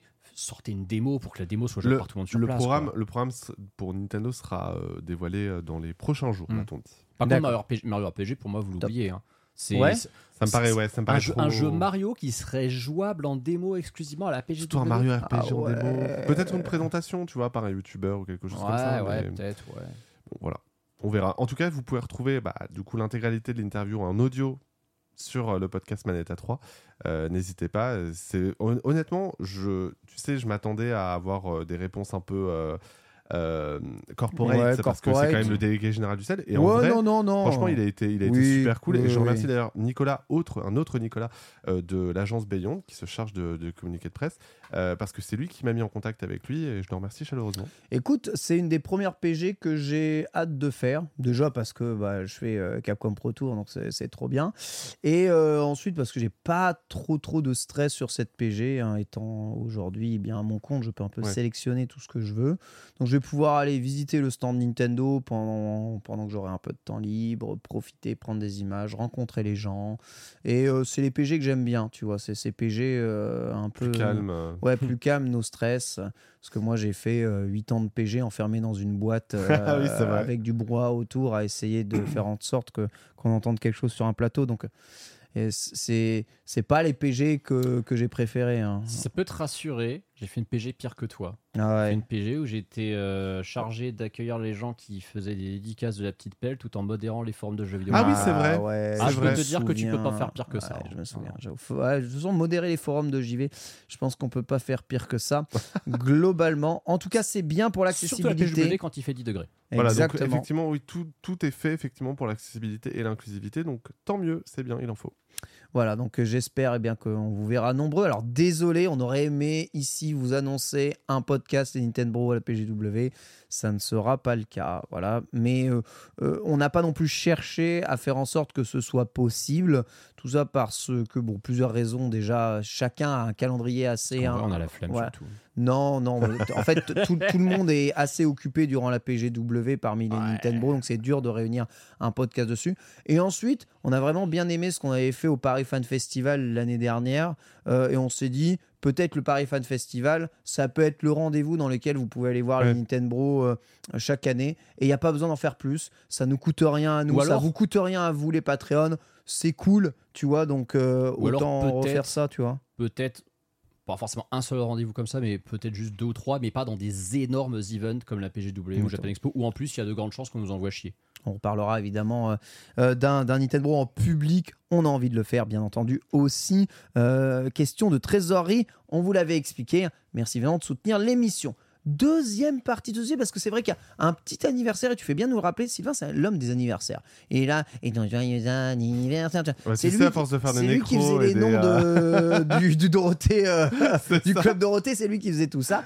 Et euh, ouais, à force de faire des nécros, c'est horrible ce que tu Ah dis. ouais, euh, et maintenant on sait hein, les anniversaires, tout ça, c'est important. Ça hein. n'est pas la nécro de Pikmin, puisque Non. Pikmin 4 est sur le point d'être le Pikmin le plus vendu de tout le temps. Je crois d'ailleurs que c'est le cas. On n'a pas encore le bilan. Le bilan Nintendo, c'est en début novembre. Voilà. Mais Donc, a on priori, hein, on part, en tout cas au Japon, vu qu'on a des chiffres euh, au Japon, c'est effectivement déjà l'épisode le plus vendu. Mais 22 ans pour 22 Pikmin. ans pour Pikmin au euh, Japon. Mm. Et euh, il est sorti euh, très exactement. J'ai ma petite fiche. hein, le 26 octobre 2001 au Japon, le 3 décembre aux États-Unis, le 14 juin 2002 en Europe, en même temps que le GameCube donc. Non, c'était le 3 mai 2002. Ah oui, oui, oui. oui, Ils ont oui. loupé en fait le Day One et c'est dommage, ça aurait dû être un des jeux du Day One. Tout à fait. Et euh, donc effectivement, bah, c'est euh, c'est assez intéressant de noter que le mignon, Pikmin est né des... oui, bah oui, oui, parce qu'il y a plein de trucs, je voulais quand même pas euh, te raconter de bêtises, et j'ai appris des choses au passage. Ah. Donc effectivement, voilà, c'est, on le sait, hein, c'était euh, né des cendres de la démo euh, de Super Mario 128. Oui, il faut qu'on voit un peu cette démo, là. Si vous avez l'image, elle est Voilà. incroyable cette démo. On voit à la fois effectivement, bah, du coup, des Mario, des centaines, enfin en tout cas des dizaines et des dizaines de Mario, 128, sur incroyable. un plateau qui ressemble à celui du Monopoly d'ailleurs, dans lequel effectivement c'était pour montrer les capacités techniques euh, de GameCube à l'époque. Ouais. Voilà, pour dire, oh, regardez, en plus, euh, euh, on peut mettre vraiment plein de, plein de polygones et tout. Et le plus intelligent, c'était que chaque Ah. Mario ainsi dévoilé avait sa propre IA, sa propre façon de se mouvoir, euh, ce qui donc donnera par la suite, effectivement, Pikmin, Ouais, ils ont remplacé ça par quelques Pikmin. années plus tard en tout cas, Ouais. puisque euh, le, le- à l'époque, ce qui devait être un vrai jeu comme Super Mario 128, eh ben, le projet finira à l'abandon pour donner lieu bah, euh, à Super Mario euh, Galaxy. C'est- abusé. En, Euh, en fait, Sunshine. Sunshine. En fait, c'est ouf, mais à cette époque, on montrait des trucs comme ça. On a perdu ça, je Ouais. trouve. On Alors, a perdu ce genre Sony, de. notamment. Ah ouais? Sony l'a fait pour la PS5, la toute première. Ah Pour la PS5, ouais, j'avoue. T'as raison, il y avait, il y avait, il y avait, ce genre de truc. Mais pour les jeux en mode, on vous montre un peu les, les bêtas sur quoi on travaille. Ouais. Aujourd'hui, ces trucs-là, on te le met en DLC Bowser Fury. C'est pas des conneries, hein Mais En fait, on te, le, complètement. on te le vend, on te le vend comme bonus Après- dans un jeu, quoi. Après, est-ce que euh, on le montre pas moins parce qu'ils ont pas envie de montrer ça à un public qui maintenant a accès à tout, alors qu'à l'époque c'était vraiment réservé à de la presse et des spécialistes? Est-ce qu'ils ont pas envie justement de se dire ouais mais ça nous fait chier parce que c'est on n'a pas envie en fait que tout Internet dissèque ça euh, Bon, euh, en tout cas, c'est au Space World, hein, donc c'était Ouais. quand même un salon euh, de jeux Oui, vidéo. mais c'était pas comme euh, aujourd'hui où tout devient viral en 5 minutes. À Ouais. l'époque du Space World, le moindre mec qui filmait ça, je peux te garantir que sa vidéo, tu pouvais la trouver que 3 jours plus tard via Napster et personne savait qu'elle était là. ça, c'est, Aujourd'hui, tout est sur YouTube ou, ou Twitter ou ce que tu veux en 10 minutes. Oui, bah tu peux maîtriser mieux ta com, c'est même encore mieux parce que là les- images sont dégueulasses hein, qu'on voit actuellement, tu vois. Donc moi j'aurais bien aimé avoir le vrai enregistrement de, de ça, mais bon, c'est, c'est pas grave. Sortira de, du coup Pikmin à partir de là. Exactement. Alors, en fait, le, le- forcément, hein, quand on sait que c'est issu de, de- de cette vieille démo, euh, on n'est pas étonné euh, d'apprendre que euh, le personnage s'appelle est un. En tout cas, le nom du personnage est un anagramme de Mario. hein, c'est euh, Orima au Japon, voilà, et Olimar euh, chez nous. Attends, attends, Euh, attends, attends, attends, attends, attends. Il s'appelle pas Olimar au Japon. Bah non. Non, non. Bah oui, J'ai Olimar. appris ça. Mais putain, mais t'as raison, C'est bordel. Orima qui Voilà. est devenu Olimar. Et pourquoi on l'a pas, pourquoi on l'a pas appelé Orima ou Olima en Je sais Europe pas. Putain, mais Eh c'est un bah, putain très bonne d'anagramme de. Mario. Mais attends, mais c'est. euh, tu sais que je. mais moi, je l'ai découvert. tu viens de en- m'apprendre un truc, là, Ouais, mais je c'est- l'ai découvert en préparant ce dossier. Ça me paraît qu'une évidence, mais c'est. J'ai envie de passer pour un gros connard et vous dire bah je le savais, vous le saviez pas. Alors, visiblement, Mais le chat le- ne le savait pas non plus. mais quel enfin non, mais voilà. Olimar, bah oui, Mario. Mais putain, mais je suis trop con. Ok, d'accord. Merci Sylvain. Bah, t'as bien fait de venir. Ouais, oui, oui, bah, tu vois, comme Ok. quoi, je, je sers à quelque chose, ça m'arrive. Euh, mais J'espère que tu effectivement, m'apprendras un alors, truc après. Je, vo- je voyais dans le chat qui, où certains expliquaient oui, c'est un concept qui à la base était pensé pour la N64. En vérité, en fait, on se rend compte tout au long du développement de, de ce qui va devenir Pikmin que ça a été quand même pensé pour euh, le GameCube, notamment au niveau de la gestion La de la GameCube. manette, puisque le. Putain, mais euh, Mario le- en verlan. Euh, voilà, le, le- le- le- en fait, le truc, c'est que Miyamoto voit en la manette euh, du GameCube. euh, avec le deuxième joystick, ce qui est une première dans le, dans, dans le, cas, dans le cas de Nintendo, euh, un moyen en fait de pouvoir beau, jeu, bien mieux gérer Oli- Olimar notamment, qui devient en fait en vérité l'espèce de pointeur Ah dans euh, ce monde-là où tu dois gérer tes Pikmin. En fait, c'est un moyen de personnifier en quelque sorte le pointeur de la Le jeu de gestion, bien sûr, Voilà. bien sûr. euh, et donc de faciliter euh, la gestion derrière des centaines de Pikmin que l'on peut avoir. Après, alors, c'est assez marrant parce que au, juste avant la sortie de Pikmin, notamment euh, aux États-Unis, lorsque les journalistes ont accès à une première preview du jeu, ils sont très sceptiques sur, euh, sur le, à la fois l'intérêt de Pikmin, ils Ah bah, complètement, comprennent pas ce que c'est. C'est nouveau, hein C'est nouveau. C'est un peu comme s'ils avaient fait un STR, mais c'est du solo et il n'y a pas vraiment d'ennemis Voilà. en fait. hein. Exactement. Et le truc, c'est que face à ce scepticisme global de la presse, vous vous souvenez de cette fameuse légende autour du fait que Miyamoto avait dit euh, que oui, j'ai imaginé Pikmin en Mm. faisant mon jardinage. Tout ceci est complètement faux. Euh, il a révélé en fait dans une Tous interview euh, au Japon. sont faux, c'est un truc de ouf. ah non, mais il a, il a révélé en fait qu'ils avaient créé cette légende urbaine pour mieux faire comprendre aux journalistes ce qu'était réellement Attends. Pikmin. Attends, attends, t'es en train de me dire. Parce que là, pour le coup, tu- là, tu vois, tu m'apprends un truc. Ah. La- L'histoire de Miyamoto, je savais que c'était une légende urbaine, mais Nintendo a créé exprès un fake. Miyamoto, effectivement, pour mieux faire comprendre que l'on gérait en quelque sorte un jardin avec ces différentes plantes qu'il fallait faire euh, pousser, etc. Tout, ce- voilà.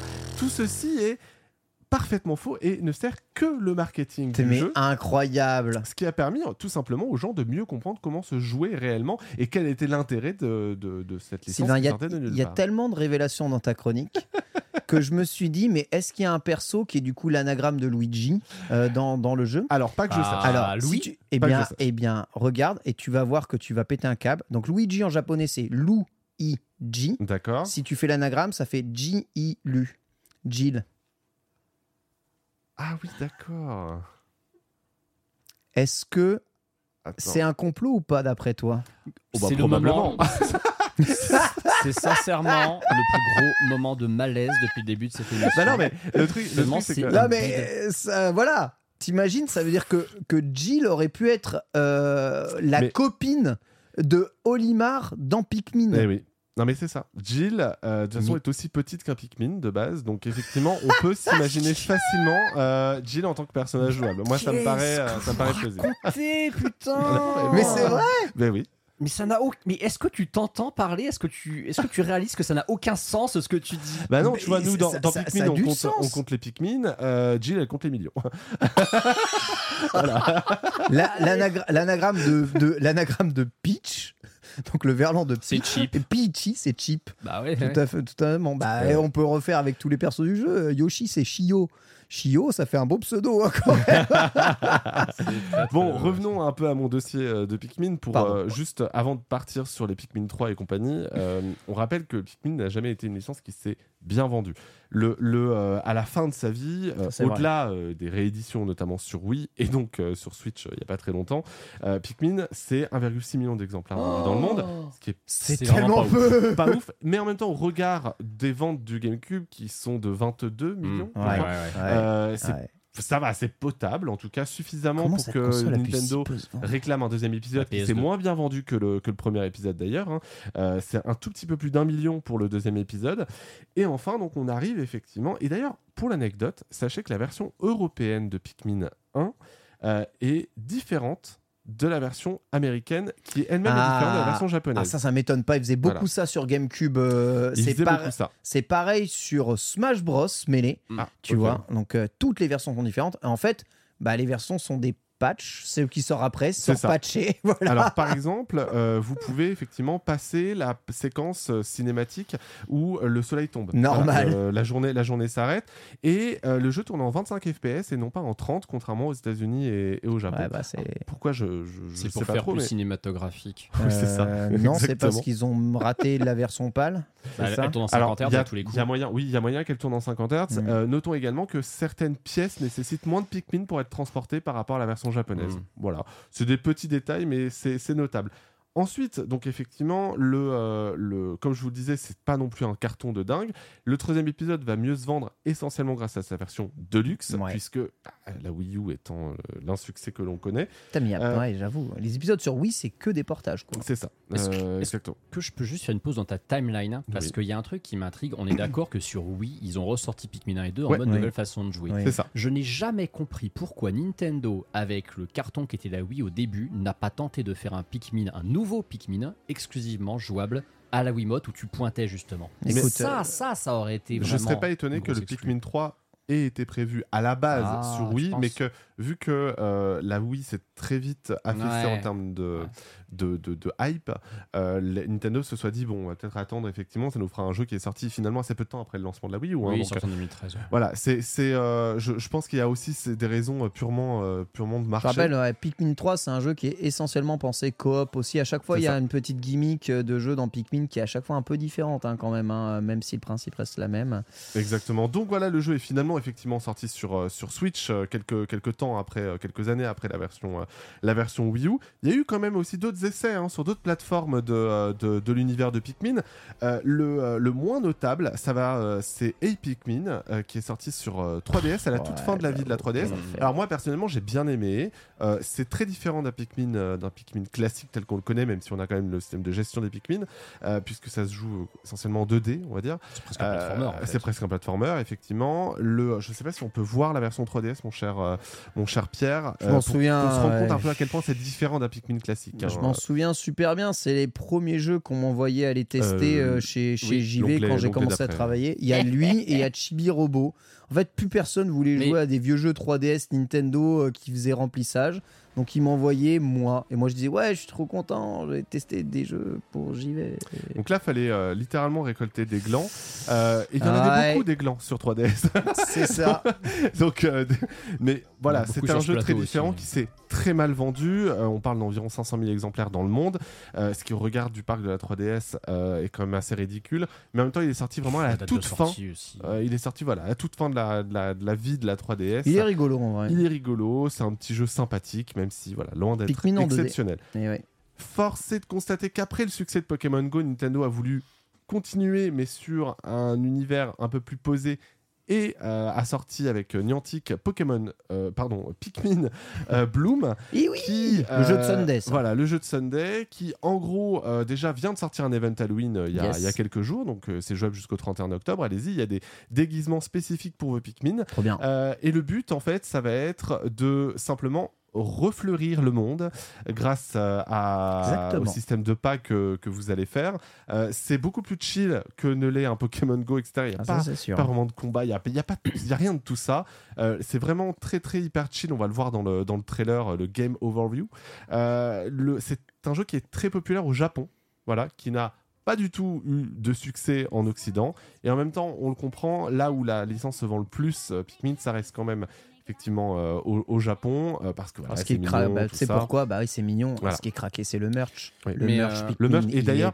Je vais bientôt avoir un merch, euh, je le ramènerai peut-être dans 6 mois, dans le prochain Nintendo où je ferai, euh, un, un- un merch Pikmin, j'ai- parce que vraiment, il y, a- il y a des trucs très stylés dans les Nintendo Store Ouais, japonais. ouais, trop de bonnes idées, trop de bonnes idées. Voilà, donc effectivement, il y a celui-ci euh, qui est toujours jouable hein, si vous voulez le faire, c'est assez De marrant. euh, voilà, avec différents Pikmin disponibles. Et effectivement, bah, il est sorti cet été Pikmin 4. Euh, Pikmin 4, après euh, des années à attendre, hein, je crois que c'est une dizaine d'années hein, depuis la première déclaration Ouais, de, Miyamoto euh, à ce sujet. Alors, tout le monde est d'accord pour dire que c'est un excellent jeu. Trop bien. Voilà. Euh, moi, j'ai adoré. Hein. Ouais, J'adore. Pikmin, donc euh, effectivement, c'est un super jeu. c'est chaud la fin. T'es allé jusqu'au bout de chaude. Oui, oui, oui, la fin est super chaude. Le, le- en fait, je trouve qu'on renoue à la fois avec la difficulté du 1 sans sa partie oh là là, il faut absolument que je termine le jeu en Ouais. temps de temps. Et voilà, le, le- le fait est quand même que malgré tout, le jeu reste accessible. La progression est super intéressante dans, ce, dans cet épisode. Visuellement, c'est très joli. Voilà, Euh, on, a, on a du FSR d'ailleurs, euh, soit dit en passant.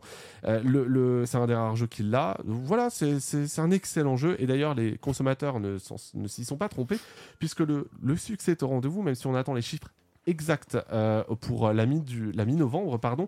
Pikmin 4 est un énorme carton. C'est déjà la meilleure vente de la série au Japon, euh, probablement aussi en Europe, puisque euh, notamment en France, et j'ai vérifié auprès euh, des ventes euh, du sel, le jeu a été euh, dans le top 3 puis le top 5 des meilleures ventes de jeux pendant 6 semaines consécutives. Exactement. Ah oui. Exactement. Quand il n'y a Bah. pas de grosse sortie, il remonte dans le top des ventes, en fait. ça, exactement. Donc tout l'été, le jeu a été dans le top 5. Il a été dans le top 1 pendant deux semaines. Il a fait un meilleur lancement que Final Fantasy XVI.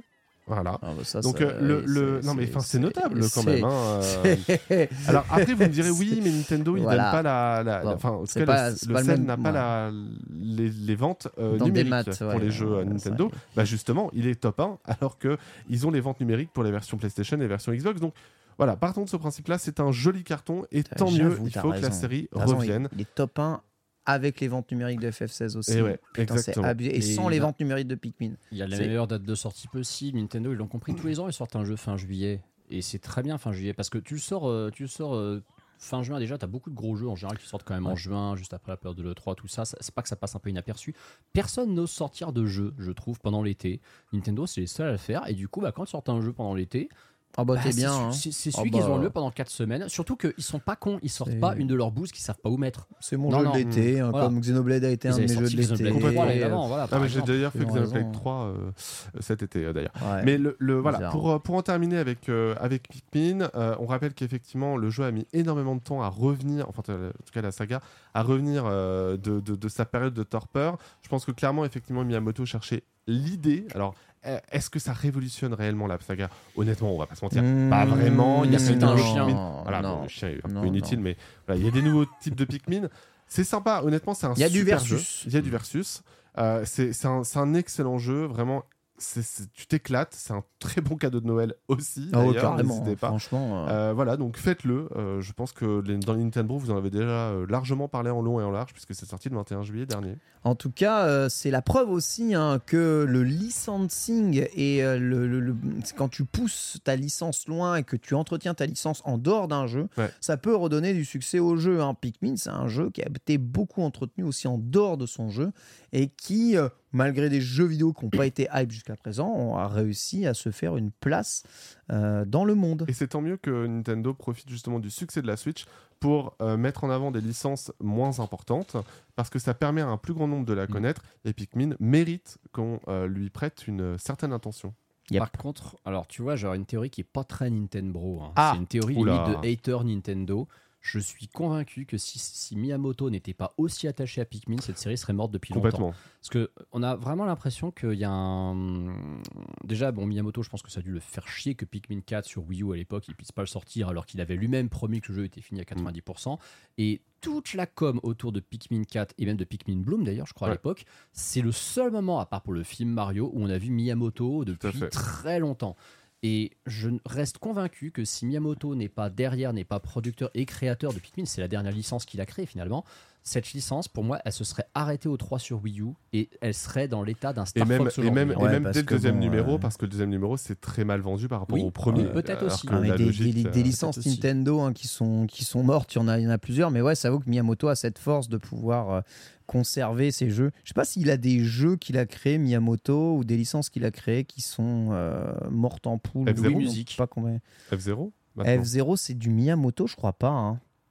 Je suis pas sûr que ce soit du Ah. Miyamoto F0. Euh, Florent Gorgère, rescousse au secours, Ouais, mais c'est vrai que Florent Ouais. je nous serait utile là pour le coup. Je Le crois pas. Alors, ce qu'il a vraiment créé sur Super NES, c'est Star Fox. Star Fox, c'est vraiment lui qui l'a créé. D'accord, ok. F0, j'ai un doute. Ouais. Star Fox, il force aussi. hein. Il a forcé sur Wii U. Ouais. Ouais, mais, ouais, mais bon, tu vois, il a, Il n'a pas, il a pas reforcé dessus. hein. Star Fox, c'est vraiment. Maintenant qu'il y a un F0 sur Switch, parce qu'on est. Je suis désolé, il y a des gens, ils vont faire. Ouais, mais c'est un, un Battle Royale, ça compte pas. Non, je suis désolé, il y a un F0 sur Switch. Maintenant qu'il y a un F0 sur Switch, et je trouve ça ouf de dire cette phrase, tellement on n'y croyait pas il y a encore un mois. C'est Star Fox, le, plus- le seul et unique absent des licences historiques Nintendo sur Switch. Euh, oui, Non, non, me sens pas Kid Icarus, s'il te plaît. C'est pas vrai. Bah ouais, Mhm. si. Non, non, mais il y en a plein. il y a trois jeux Kid Icarus, dont, dont un portage. Non, je, je suis pas d'accord. J'étais fait la liste des licences qui existent plus Ouais. et qui sont qui ressortent pas. Euh, Ice Climbers, tu vois, Mm. jamais Star revenu. Fox, t'en as eu sur toutes les consoles Nintendo quasiment depuis la, la bah, SNES. Excite Bike euh, quasiment aussi. Et puis Mais pourtant, Excite il y Bike, en t'as a trois jeux. 1080 aussi, c'est pareil. Oui, c'est vrai. T'as pas, jeux, t'as mais pas, 1080 que t'es pas Miyamoto ressorti. Il y en a Non, plein mais- des jeux comme ça. Bah, euh, 1080, par exemple, effectivement, est une licence gérée par Miyamoto. Euh, Exactement, Metroid Prime aussi. Euh. Non, mais enfin voilà. Euh, Disons que, en tout cas, c'est cool. Vive Pikmin. Que Nintendo continue à innover sur, euh, sur Pikmin sans en sortir euh, trop souvent et c'est très bien comme ça. Merci beaucoup Sylvain, c'est très intéressant. Moi de toute façon maintenant que je sais qu'Olimar c'est le verlan de Mario, je sais que maintenant le lore est commun Eh oui, ça y est. Évidemment. et que du coup euh, c'est pour ça qu'il y a des Pikmin, je rappelle, dans le parc Oui, super euh, Nintendo World. Et c'est pas un secret à mon avis, ça risque de continuer. Les Pikmin seront toujours parmi nous. On va s'intéresser au monde microscopique. Euh, on va lancer immédiatement la FAQ du jour. C'est parti FAQ.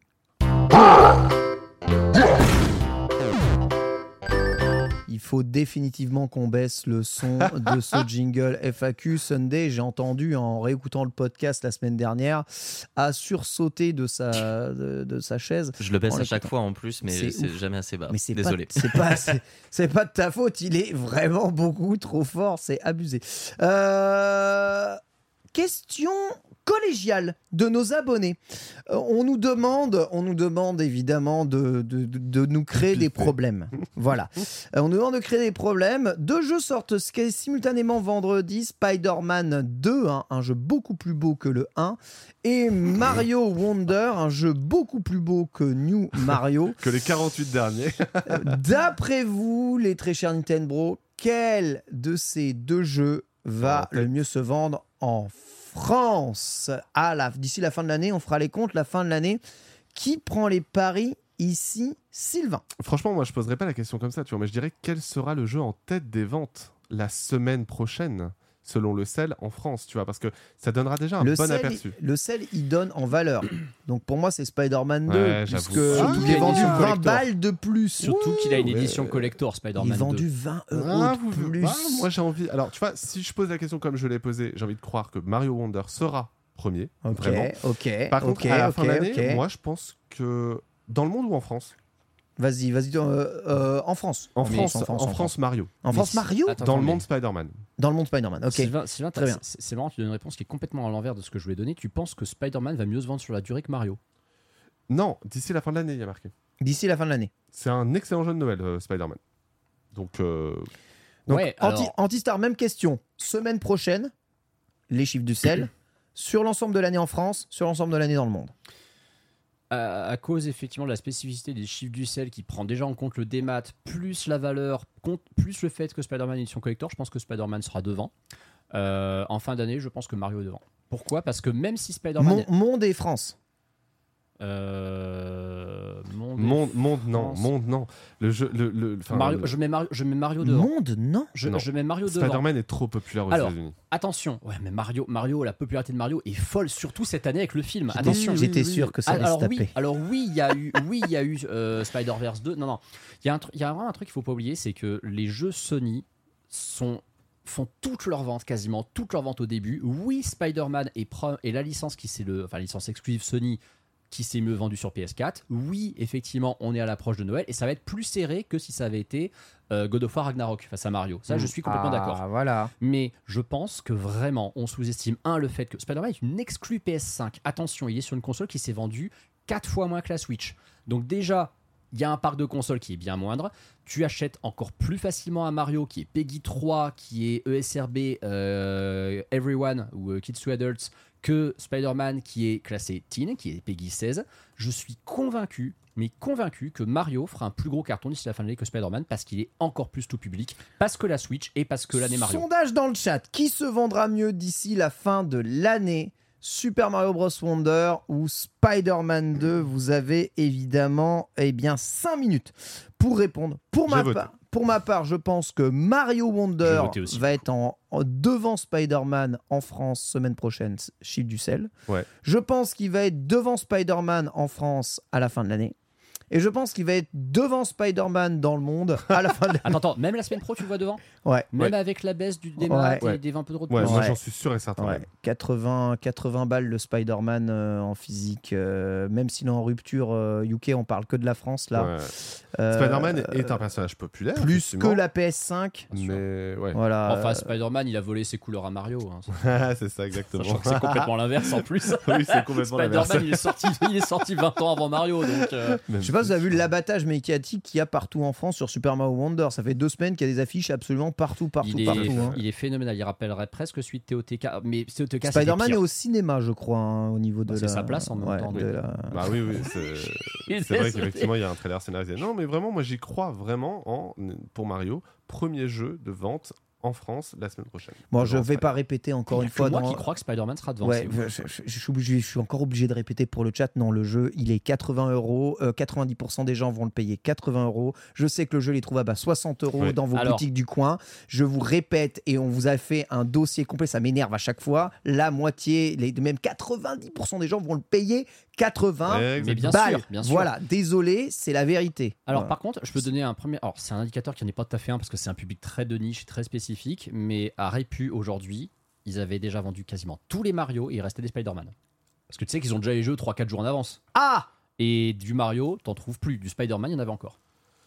Bon, après, c'est une question de stock. Mais c'est- il y avait plus de Spider-Man que de, que de Mario. peut-être, et puis peut-être, bon, c'est peut-être pas le même public aussi. Le public qui va acheter à Répu, c'est du, c'est peut-être un public effectivement de, de, de gamers plus Oui, à mais, qui va Mario vous quoi. pensez que c'est que les spécialistes qui achètent les jeux vidéo Si les jeux font 10 millions, c'est Ah, qu'il y a forcément. Il y a, y a- 20 dans, millions, dans les tu 10, peux même dans les dire. 10 millions, il y a 9 959 000 personnes qui sont pas des spécialistes et qui achètent juste un jeu vidéo. Donc, ils vont l'acheter sur le PlayStation Store ou qui vont aller chez Micromania ou à la Fnac avec le prix qui est plein pot. Tu sais, ce qui Voilà. me fait, tu sais ce qui me fait doucement rigoler avec ça, c'est qu'on est de plus en plus, et ça me paraît logique en fait, en train de faire un, un Mario versus Spider-Man sur cette sortie commune, alors que les gens avaient commencé à faussement se hyper sur un Mario versus Sonic. C'est vrai. Sonic, lui, sort sur 5 consoles. hein. Et on- on- en vrai, est-ce que ce serait pas Sonic qui serait devant vu qu'il est sur 5 Ouais, faut consoles pas pousser non hein. dans aucun monde. Dans aucun monde. Sonic sera jamais devant. Je regarde du coup les résultats du sondage chat et on peut avancer sur cette question. Mario Wonder est donné en tête des ventes Ah, dans le largement, monde, dans Mais le Ken, monde largement avant l'année. C'est un podcast Nintendo. Oui, justement, quoi bah justement, les gens, les, les fans de Nintendo sont très objectifs. Oh. Oui, Donc, euh, enfin, il il s'agit pas de dire c'est quoi le mieux le jeu, tu vois. À ce moment-là, ils répondraient tous Mario. Mais là, c'est de savoir qui va. se- Donc, les gens ont confiance en Mario Wonder. C'est ça. Mais Parce- comment tu veux ne pas avoir confiance en Mario? Le jeu a tapé 93 sur Metacritic. oui, oui. Mec, tu mets- tu mets- 92, tu mets euh, Mario pour Wonder, hein. Tu mets Mario Wonder d'un côté, tu mets Spider-Man de l'autre. Tu demandes à un gosse qu'est-ce qu'il veut. Il prendra, Euh, Mario, il prendra Ouais, Spider-Man. j'avoue. Ouais, ouais, moi, je pense qu'il prend Spider-Man, non?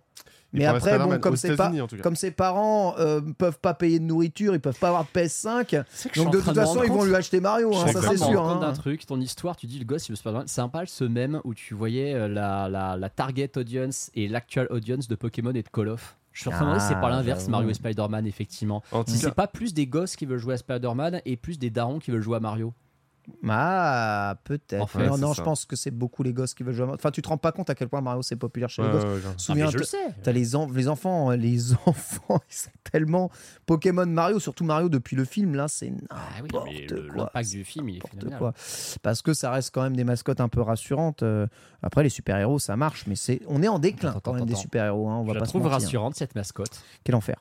Euh, question contributeur, question du chat, nouvelle question de Hein. Alors, Darksan nous pose la question. Je pense pas qu'on ait déjà eu ce genre de question. Donc, si ça vous dit, je vous la pose.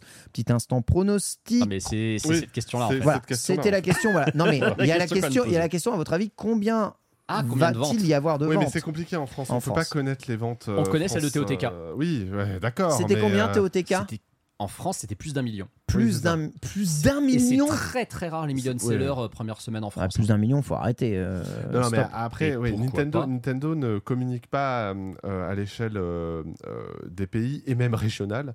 Alors comment on a vu cette stat du coup? C'était le patron de Nintendo France Ouais. qui avait, euh, Ouais, qui avait fait vanté. son interview de je sais plus quoi de de mi-rentrée euh, à au Figaro comme d'hab. Alors du Effectivement, coup, ça reste impressionnant. Bah du coup, si ça se trouve, s'il refait un million seller en France, En ils, début vont, ils vont à nouveau nous le dire. Ils le, ils le diront, ils le diront. euh, parce que je peux vous dire, chaque début d'année, Ouais. Chloé Voitier du Figaro, elle a son interview, son interview pardon, avec Nintendo France ou Nintendo Europe. Et là, effectivement, ils donnent parfois des chiffres, notamment les chiffres de vente de Switch en France. Mais c'est plus, c'est moins évident sur les chiffres de, de- de vente de jeux parce qu'on les a pas. Et, euh, et- et voilà, donc il faut se contenter de ça. Pour autant, après, enfin, moi je pense que oui, Mario Bros Wonder, il fera plus d'un million de ventes en- à la fin euh, en France. Ah, le premier week-end. Absolument Ah, incroyable. premier week-end, je pense, on part sur un 100 200 000, 250 000. T'as vu, t'as- t'as vu ce qu'ils ont dit dans le chat? Il y a le film Mario qui est diffusé sur Canal ce week-end. Ah ouais. Oui, C'est le- bizarre quand même. Non, hein. non, attends, le Sens film du Mar- timing. Ils, Oui. font, ils font une réédition au Japon du film Mario en 4DX. le- effectivement, oui, il sort ce week-end sur, euh, sur MyCanal aussi. euh, Du Attends, coup, mais en c'est- 4K. c'est vachement euh, tôt. Non, non, non, mine de rien, le, jeu est sorti- le Six film mois, est sorti. euh, ouais, C'est six mois. 6 mois qu'il y a Bah, le il est sorti le, Ça 4, fait le la 5 date avril. sortie, le euh, 4-5 avril. Incroyable. Eh bien, écoutez, merveilleux. Donc, on sait pas. Moi, je ne sais pas. hein. Sincèrement, le chiffre de vente, s'il atteint le million, c'est exceptionnel. Pas, pas en week-end. pas Non, en non, mais d'ici la fin de l'année, Ouais, j'entends. C'est vraiment exceptionnel. On verra. Question de Matt Mao qui nous pose la question évidemment. Est-ce qu'on aura une chance de voir débarquer Mario Galaxy 2 Pourquoi on a eu euh, pseudo Mario Galaxy 1 et tous les autres Mario qui sont ressortis dans la compile qui a disparu euh, des méandres de l'oubli? On ne sait pas pourquoi ça non plus. Et Mario Galaxy 2 n'est pas sorti. Est-ce qu'on verra Mario Galaxy 2 Vous pensez? Moi, je comprends pas cette question. Il est sorti en juin 2010 sur Wii. C'est vrai, mais euh, sur Non, une console que personne ne peut brancher, qui est super chiante à utiliser et euh, voilà, et que tout le monde s'en branle. Mais on, a, on avait déjà eu ce débat dans les amis bro euh, à l'époque. euh, en Ah, fait, mais on recycle, c'est pas grave, de- Oui, non, Nintendo. non, mais en fait, justement, la, la réponse est intéressante. C'est qu'effectivement, il y a un traumatisme euh, en termes de développement chez Nintendo, me semble-t-il. Hmm, Corrigez-moi pareil, si je me trompe, parce que je me souviens de notre débat à ce moment-là. Euh, et qui fait que je pense qu'il y a un trauma qu'ils ne veulent pas rouvrir en, en- en proposant ce remaster, même si, enfin, en tout cas cette émulation euh, de Mario Galaxy 2. Qu'est-ce qu'ils Euh, sont gentils Ils veulent pas faire souffrir le sous-traitant qui ferait le remaster. Alors, je rappelle que c'est Nintendo France, hein. quand c'est les hein. studios parisiens Nintendo hein, qui ont sorti euh, le Word. Mario- le, la compilation le Mario. compile hein. 3D, ouais, Voilà. exactement. Bah oui, parce qu'essentiellement de l'émulation, ils font beaucoup d'émulation en tout cas. Le studio parisien, pour moi, quelle plus belle preuve euh, et quel plus beau conjurage de sort que de ressortir ce jeu. Euh, pour Nintendo, 60 tu vois, il, est sorti, il a été sorti dans la douleur, euh, sur les cendres de ce qu'ils n'avaient pas encore fait dans Super Mario Galaxy 1. Bon, bah voilà, euh, quitte à avoir le syndrome Majora's Mask, autant réexploiter ce jeu Majora's Mask étant bien ressorti Mm. une tétra chier de fois. hein. D'ailleurs, donc. euh, Il a juste, a juste remake 3DS, c'est tout. Non, le reste, bah non, il est ressorti, sorti en compilation GameCube. Enfin, c'est un euh, portage. Bah oui. Bah, mais bon. On demande un portage, là, c'est tout ce qu'on demande. hein. Sur GameCube, il y avait les touches bien positionnées aussi. hein. Et ouais. Ah, mais pour le. Le vrai, tra- le vrai taf, il est sur 3DS pour Majora. Je suis désolé. C'est non plus.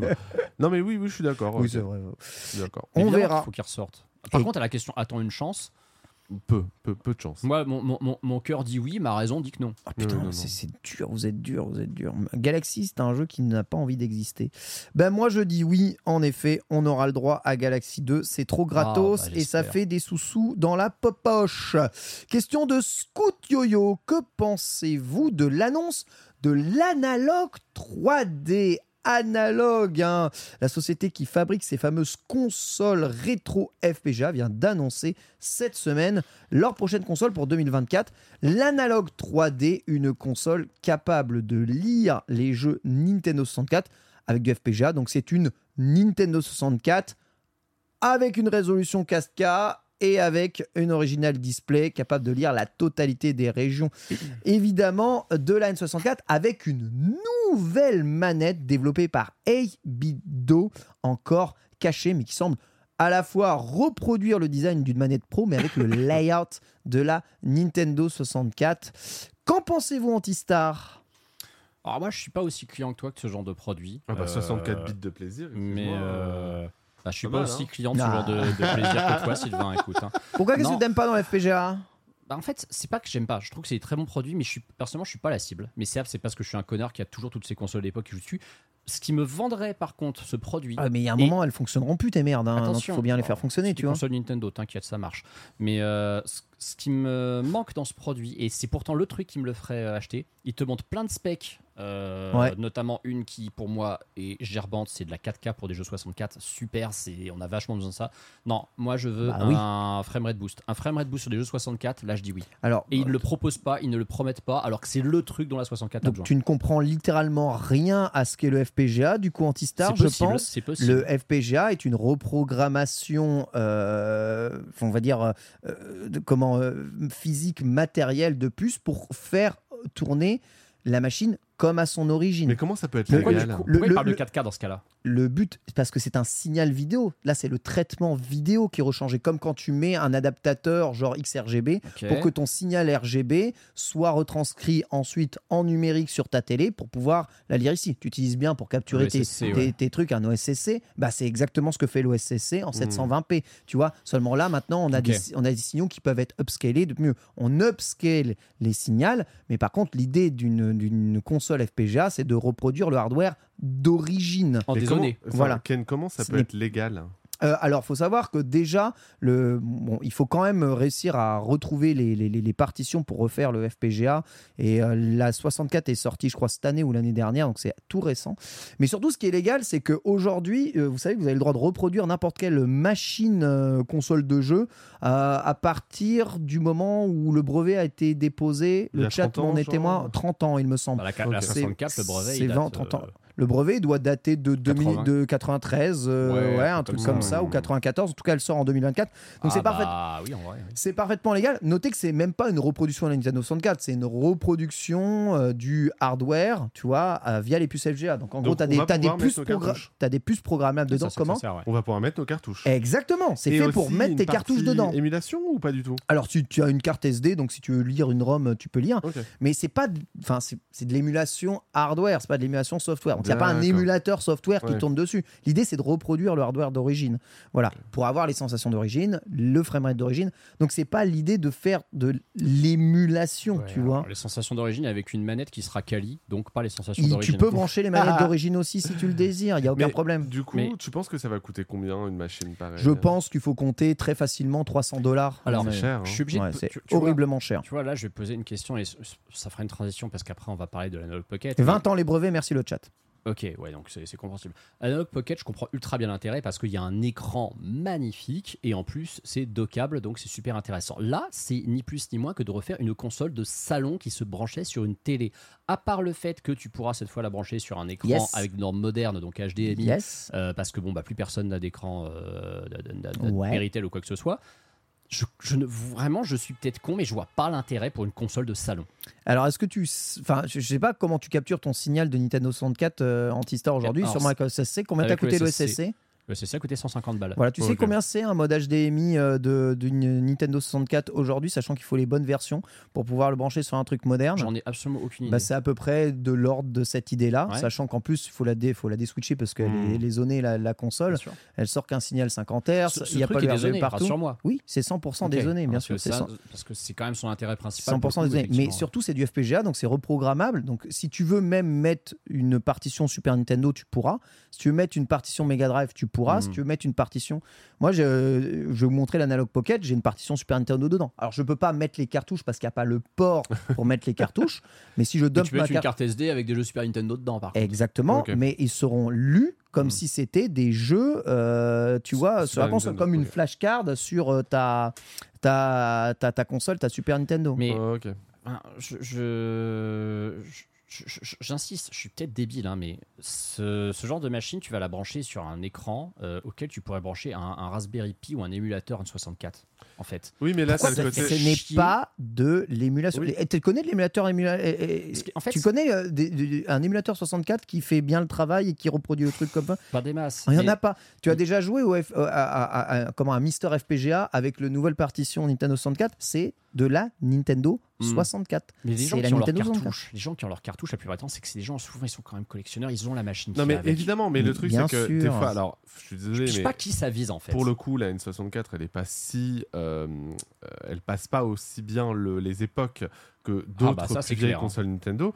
Donc ça peut être aussi un moyen effectivement de revenir sur ces anciennes cartouches que l'on a gardées. Exactement, de jouer à tes jeux euh, Avec une d'origine. machine qui est du coup Mm. plus moderne. en De jouer à tes jeux d'origine sur des télés modernes. C'est ça. Voilà, déjà, ça sert à ça pour le grand public. Pour les gens un peu, ça permet, comme c'est de la, une, c'est une Nintendo 64, Mhm. ça permet par exemple de dev des jeux, ça peut permettre, de, tu, tu peux, tu peux dev de la 64 avec, tu as acheté à tout le développement de la 64. Si tu veux faire des jeux parce que ça 64, fait tu peux, en tu fait. peux en faire, mais bien sûr, Ouais. tu, tu peux, Améliorer le, tu la- peux faire des musiques, tu peux faire. oui, tu fais- le streamer, le streamer beaucoup peux plus le- facilement. le en stream- fait. Alors là, pour les, pour les streamers, c'est oui. merveilleux. C'est bien plus pratique qu'un OSCC. Je vous montrerai avec l'Analog Pocket. C'est infiniment plus pratique que ça. Le problème, c'est que c'est une console dédiée pour tout. Là où Analog est très fort, c'est qu'ils marketent ça et qu'à chaque fois, ils sortent une console pour tout. Ouais. Mais moi, je vous spoil, avec ce qu'il y a normalement d'embarqué dans la Nintendo 64, ils pourraient faire une console qui met Qui les cartouches de absolument Ouais. tout. Franchement, c'est vraiment chiant de la part d'Analog de faire une console pour un truc. Bah oui, mais bon, Sachant que hein. C'est du FPGA, donc c'est reprogrammable. Donc tu peux littéralement programmer sur ta FPGA Mega Drive Ouais. de la Super Nintendo. Juste t'as pas le port cartouche qui vient avec. Donc ça, ils font un peu chier avec ça euh, derrière. Mais euh, c'est c'est le seul problème. Le Ouais, FPGA, donc- c'est- le FPGA, c'est c'est magique. Enfin, c'est vraiment c'est c'est un moyen de transporter le, le- le- le hardware de l'époque dans des époques euh, vraiment modernes, tu vois. Mm. Et, euh, et on est dans le domaine public et ça permet de conserver nos machines sans avoir à les déchiqueter, remodifier, euh, mettre des ports HDMI dedans, enfin les, Ouais. les C'est charcuter. Tu gardes ton hardware d'origine, t'es propre et tes jeux, tu joues, euh, t'y joues proprement sur, euh, sur une console euh, bah, moderne, quoi, bordel de- de, cul. C'est c'est ça le véritable intérêt de ces machines-là. Alors, euh, bon, le Mister fait déjà ça, mais l'intérêt, c'est que tu as le port cartouche euh, Oui, c'est ça, 64 voilà. qui est tombé c'est dans le domaine public. Donc, Après, bon, voilà, 300, 300 dollars ou plus. Ouais, on c'est- verra effectivement à la fin euh, si ça n'intéressera pas qu'une niche. euh, de- Bah, c'est ça. part. Personnellement, ça pourrait m'intéresser. hein, C'est Nintendo, hein. c'est, c'est une Nintendo 64 qui sort. Si Nintendo sortait une Nintendo 64 en 2024, Hmm. ce serait l'analogue 3D. Ouais. Voilà. C'est juste t'as pas le logo Nintendo, mais ça, te fait bugger. Non, mais Nintendo pourrait Non, ressortir ça. hein. Je m'en fous. En fait, l'objet ne me dérange absolument pas et je pense que c'est très bien pour tout un tas de, de- de- de personnes. Mais je Et pense. c'est une 64 parfaite. Je, je reste convaincu qu'un rétro gamer qui a gardé ses consoles, il vaut mieux qu'il investisse dans un OSSC qui paiera une seule fois plutôt que de racheter une Analog Pocket différente. Oui, non, ça c'est sûr. C'est un autre. C'est un autre. Parce qu'un boîtier OSSC, ça te coûte 150 balles, ça fait ultra bien le taf et tu branches ta C'est pas 64, vrai. faut juste, ta 64, Je- faut juste faire Je l'ai l'OSSC, c'est pas vrai. C'est super chiant sur la moitié des signaux. Tu branches une GameCube, ça marche pas. Tu branches une 64, c'est différent. Si tu mets le RCRCA, si tu mets le. Je sais, j'utilise le SCC. En fait, le c'est méga chiant en le- traitement le- de signal. Le point, le point sur lequel le OSSC est chiant, c'est qu'effectivement, il y a des trucs que tu dois recalibrer pour Et chaque c'est du console, 720p. même si tu peux. C'est du 720p. Enfin, c'est 720p pour des consoles qui font. euh, je suis désolé, elles font même pas du 480, donc. euh, Eh ben, je vais te voir, euh, tu, tu vas voir l'Analog Pocket qui sort un signal 1080 avec le dock. je te prie de croire que tu as, Ah, J'ai hâte de t'as- voir ça. ouais. t'as- t'as- t'as- t'as une autre impression que de jouer sur ton Game, Game Boy Player où Mhm. ça bave. Le comme Game Boy c'est pas Player, merde, ça, par contre, je suis. Bah ouais, bah c'est- c'est c'est aussi ça le, le- le- le truc. Après, Mais ça, c'est- aussi parce que le Game Boy Player, ils horriblement ont, cher, merdé, mais- ils ont merdé sur le logiciel aussi à l'époque. En fait, ce qui est bluffant avec ces machines-là, c'est que tu te dis c'est Nintendo 64 qui sort maintenant. En fait, tu, y crois parce que c'est littéralement une Nintendo Mm. 64 qui sortirait maintenant. Mm. C'est ça qui est ouf avec le FPGA. Et tu reprogrammes euh, exactement comme tu veux la console. Ça, c'est vraiment, c'est vraiment la magie. Et ils vont faire la même chose pour la Saturn. Et bientôt, tu as les jeux CD qui arrivent. La PC Engine, là, arrive bientôt avec des CD en plus. euh, euh, pour per- permettre de lire. euh, Ça, ça commence à arriver sur les CD. On, on- on- avec ces machines, on voit, on voit quand même. euh, on voit quand même pouvoir transmettre par moi qui m'intéresse par exemple pas mal à la ca- à- avec à l'arcade le FPGA c'est magique la moitié des cartes arcade au bout d'un moment elles fonctionnent pas ou alors elles ont des puces euh, qui euh, qui sont timées dans le temps et qui les font mourir pour euh, éviter le piratage. Enfin t'as as des protections de, de, de, de ouf malade qui sont super chiants. La Neo Geo c'est méga chiant à modder. En FPGA c'est du bonheur absolu euh, et total. C'est comme si t'avais la vraie console. Mm. voilà. Donc euh, je sais que t'as tes, tes, tes triggers sur l'émulation et le truc, et on fait Ah, pas l'apologie de l'émulation. L'idée, c'est vraiment de profiter du truc d'origine, tu Non, vois. je, sais- je sais que c'est pas de l'émulation, je m'en fous de ça, je m'en fous. C'est plus devoir acheter. En fait, cette machine-là, elle existe avec. euh, ils te vendent séparément, tu vois, différents ports cartouches que tu peux plugger pour mettre tes différentes machines. Là, ouais, ça devient super intéressant. C'est juste d'en racheter une à chaque fois Même si, oui, euh, t'as. euh, Ouais, ça par contre, il force. J'avoue, an- analogue, il force. Moi, le seul, je dis, le seul le produit qui est vraiment très intéressant, bah, c'était à l'époque quand ils ont sorti la NT, c'est-à-dire leur NES qui faisait NES Famicom, euh, Mm. qui lisait toute la NES. Là, c'était bien. Et l'an- l'analogue Pocket. Que, que je vous montrerai euh, peut-être dans le, le- le- le- que je vais vous montrer d'ailleurs dans, Oui, dans- dans la, dans la- Mm, dans la collecte parce que l'analogue Pocket elle fait le portable donc t'as une vraie en fait c'est Nintendo aurait sorti une Game Boy aujourd'hui Mm. ce serait l'analogue Pocket je te le dis tout de suite hein, vraiment c'est sûr et certain et, et c'est assez incroyable elle est dockable comme une Switch et euh, bon, je peux jouer à des jeux Super Nintendo arcade perfect enfin Super Nintendo perfect dessus c'est quand même assez euh, c'est quand même assez prodigieux voilà en tout cas pour ces questions donc pas trop toi ça te dit un peu plus euh, Sylvain Ouais, euh, ouais, franchement, ça dépendra du prix, mais oui, pourquoi pas. moi, je suis saucé, mais bon, trop cher. hein, Ouais, vraiment. je je- Moi, j'en ai acheté une, ça m'a coûté déjà une couille. euh, euh, maintenant, soit, soit je. Dit-il en se touchant une couille d'ailleurs. soit-. Non, le ventre. Pourquoi tu Soit- regardes ça, Sylvain je, vais pas, je vais passer au Mister FPGA, donc le truc qui fait littéralement tout, Mm. les, euh, qui peut tout reprogrammer en FPGA, plutôt que de passer sur Nintendo 64. Et comme toi, Sylvain, euh, comme toi, Antistar, j'ai un OSSC, et mes jeux 64, je continuerai d'y jouer avec le SSC, tu vois, même si c'est une galère sans nom. Et que bah, j'ai une 64 Jap, une 64 PAL, une 64 UL, j'ai trois 64 chez moi pour pouvoir jouer à tout. C'est chiant, c'est vraiment trop chiant. Mais bon, je vais continuer de faire comme ça. Je- Tu vas me faire croire que tu joues encore sur 64 surtout. Bah ouais, j'ai une grosse collection. À chaque fois que je fais le coffre à versus sur euh, Nintendo 64, je ressors les jeux Nintendo 64 ouais, du coffre à versus. C'est terrible. Pokémon Stadium aussi, euh, Mm. j'ai retesté euh, sur euh, Nintendo 64. C'est la vie là-dessus. Quoi qu'il arrive, on arrive déjà quasiment à 2h15 d'émission. Donc, ce que l'on va faire, évidemment, rester avec nous. On va avoir un cabinet des curiosités où Sylvain nous a réservé des petites surprises absolument hallucinantes. On va parler évidemment de l'analogue Pocket et peut-être que j'arriverai à convaincre Antistar aujourd'hui que je ne suis pas un pirate sanguinaire. Et euh, ensuite, eh bien, Je t'ai jamais accusé d'être un pirate, putain, t'as rien compris, c'est un truc de ouf. on se retrouvera euh, ensuite pour la conclusion de cet épisode. Si vous voulez voir le cabinet des curiosités, n'hésitez pas à aller voir la VOD sur YouTube. Évidemment, il y aura bien plus de choses bien visuelles à voir. Euh, pour vous, on se retrouve en conclusion juste après. Tout de suite, le cabinet des curiosités. Et euh, bon, avoir une GBA dockable, euh, je dois bien avouer que c'est quand même euh, C'est- bah de ouf, hein, On y a pris goût avec la Switch. hein. ah ouais, c'est stylax de ouf quand même. Mais bon, c'est c'est malheureusement vraiment très très très très cher là-dessus. Donc on verra évidemment pour tout ça. Mon très cher Pierre, voilà. Je t'invite évidemment à relancer le podcast. J'espère que j'ai fait une pause qui sera coupable, euh, mais, euh, mais pas coupable. évidemment. L'occasion pour moi évidemment de remercier hein, tous celles et ceux qui ont suivi encore une fois euh, tout ça. Alors que je me fais évidemment harceler par Scoot Yo-Yo, possesseur, lui aussi un émérite euh, de cette console. Je vais quand même remercier une grande partie de nos abonnés, notamment les abonnés étoiles qui donnent eh bien, pour que cette émission existe encore plus que les autres. hein. Mais tout le monde et sera remercié dans le générique. hein. Merci à Grahi, merci à Guillaume Lefoche, merci à Gypseros, hein, merci à Hagrou merci à Ami, merci à Elenos Fun, ainsi qu'Iron Frog, ainsi qu'Isser Jordan, ainsi que Joke Master et Julien Vanoz, hein, notre ami Kevin Gotts, ainsi que Kilsatra, Léonard, beaucoup de nouveaux, ça fait plaisir hein, parmi les abonnés étoiles. Merci Coupadol, merci Camille Kochuk, merci Croquemou, merci Laurent Job, merci Lendax hein, qui pose toujours beaucoup de questions, ça fait toujours plaisir. Merci Lowotine, merci Lilian, aka Raclette et Chant, incroyable. Merci Loho74, merci Lord Minos, ainsi que Luxpix, lui aussi très actif. hein. N'hésitez pas à venir sur Discord, hein, tous ces gens-là, vous savez que vous avez accès à un gros Discord, on peut tous discuter ensemble. Et si vous avez des, des- des questions sur un, épisode de Nintendo, des recommandations, parce que c'est aussi votre émission, vous la financez, donc vous avez le droit de faire des recommandations. Oui, c'est ça. Vous avez des retours. Si jamais vous voulez qu'on vire Sylvain ou qu'on le réinvite plus, n'hésitez pas à nous faire savoir. Ça compte, hein, plus. ré- réellement. Bon, le problème, c'est que personne chez Nintendo veut, veut lui parler, donc euh, je suis obligé de l'avoir. suis fait Je, violence. je suis obligé de l'avoir tout seul. Mais... mais si vous voulez plus de Sylvain, dites-le nous, hein, évidemment. Merci évidemment À Magrar, merci Mallory Delicourt, évidemment. Merci Marc Caboche, merci Marjorie Nutin, merci Marmouze. Et merci aux autres que l'on citera évidemment la semaine prochaine. Et bien voilà, cette émission touche à fin. Merci Sylvain d'avoir été notre invité. N'hésitez pas, du coup, hein, sur le Discord, j'en profite hein, pour gagner ceci Oui, avec la carte mémoire qui va avec. Ben, ce sera Tout sur le. Discord. Les conditions, j'en ai aucune idée. Je pense que c'est Nina qui va s'en occuper, j'imagine.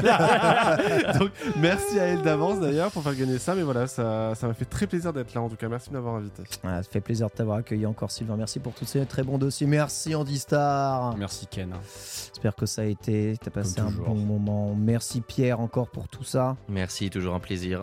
Ah, J'en profite toujours un pour remercier bah, Noah qui a participé aussi encore une fois là. À fait. ouais. À, à comploter contre nous. hein, ici, hein. Merci Nina qui s'est encore occupée euh, à la fois de beaucoup de choses hein, qui vont nous aider euh, juste derrière, ainsi que Newa pour l'ensemble de l'habillage et graphisme hein, d'ailleurs de cette émission. Elle est toujours là avec nous. On se retrouve la semaine prochaine, bien entendu, pour euh, eh bien, parler du gros test de Mario Wonder, notre avis complet sur Super Mario Wonder, avec peut-être en fin d'émission un test du online, parce qu'on a beaucoup à parler peut-être aussi sur du online. Merci à toutes et à tous, très bonne fin de soirée, bisous. Salut Hi, I'm Daniel, founder of Pretty Litter. Did you know cats tend to hide symptoms of sickness and pain? I learned this the hard way after losing my cat, Gingy. So I created Pretty Litter, a health monitoring litter that helps detect early signs of illness by changing colors, saving you money and potentially your cat's life. Pretty Litter is veterinarian developed, and it's the easiest way to keep tabs on your fur baby's health right at home. Go to prettylitter.com and use code ACAST for 20% off your first order and a free cat toy. Terms and conditions apply. See site for details. Planning for your next trip? Elevate your travel style with Quince. Quince has all the jet setting essentials you'll want for your next getaway, like European linen, premium luggage options, buttery soft Italian leather bags, and so much more. And is all priced at 50 to 80% less than similar brands. Plus, Quince only works with factories that use safe and ethical manufacturing practices. Pack your bags with high-quality essentials you'll be wearing for vacations to come with Quince. Go to quince.com slash pack for free shipping and 365-day returns.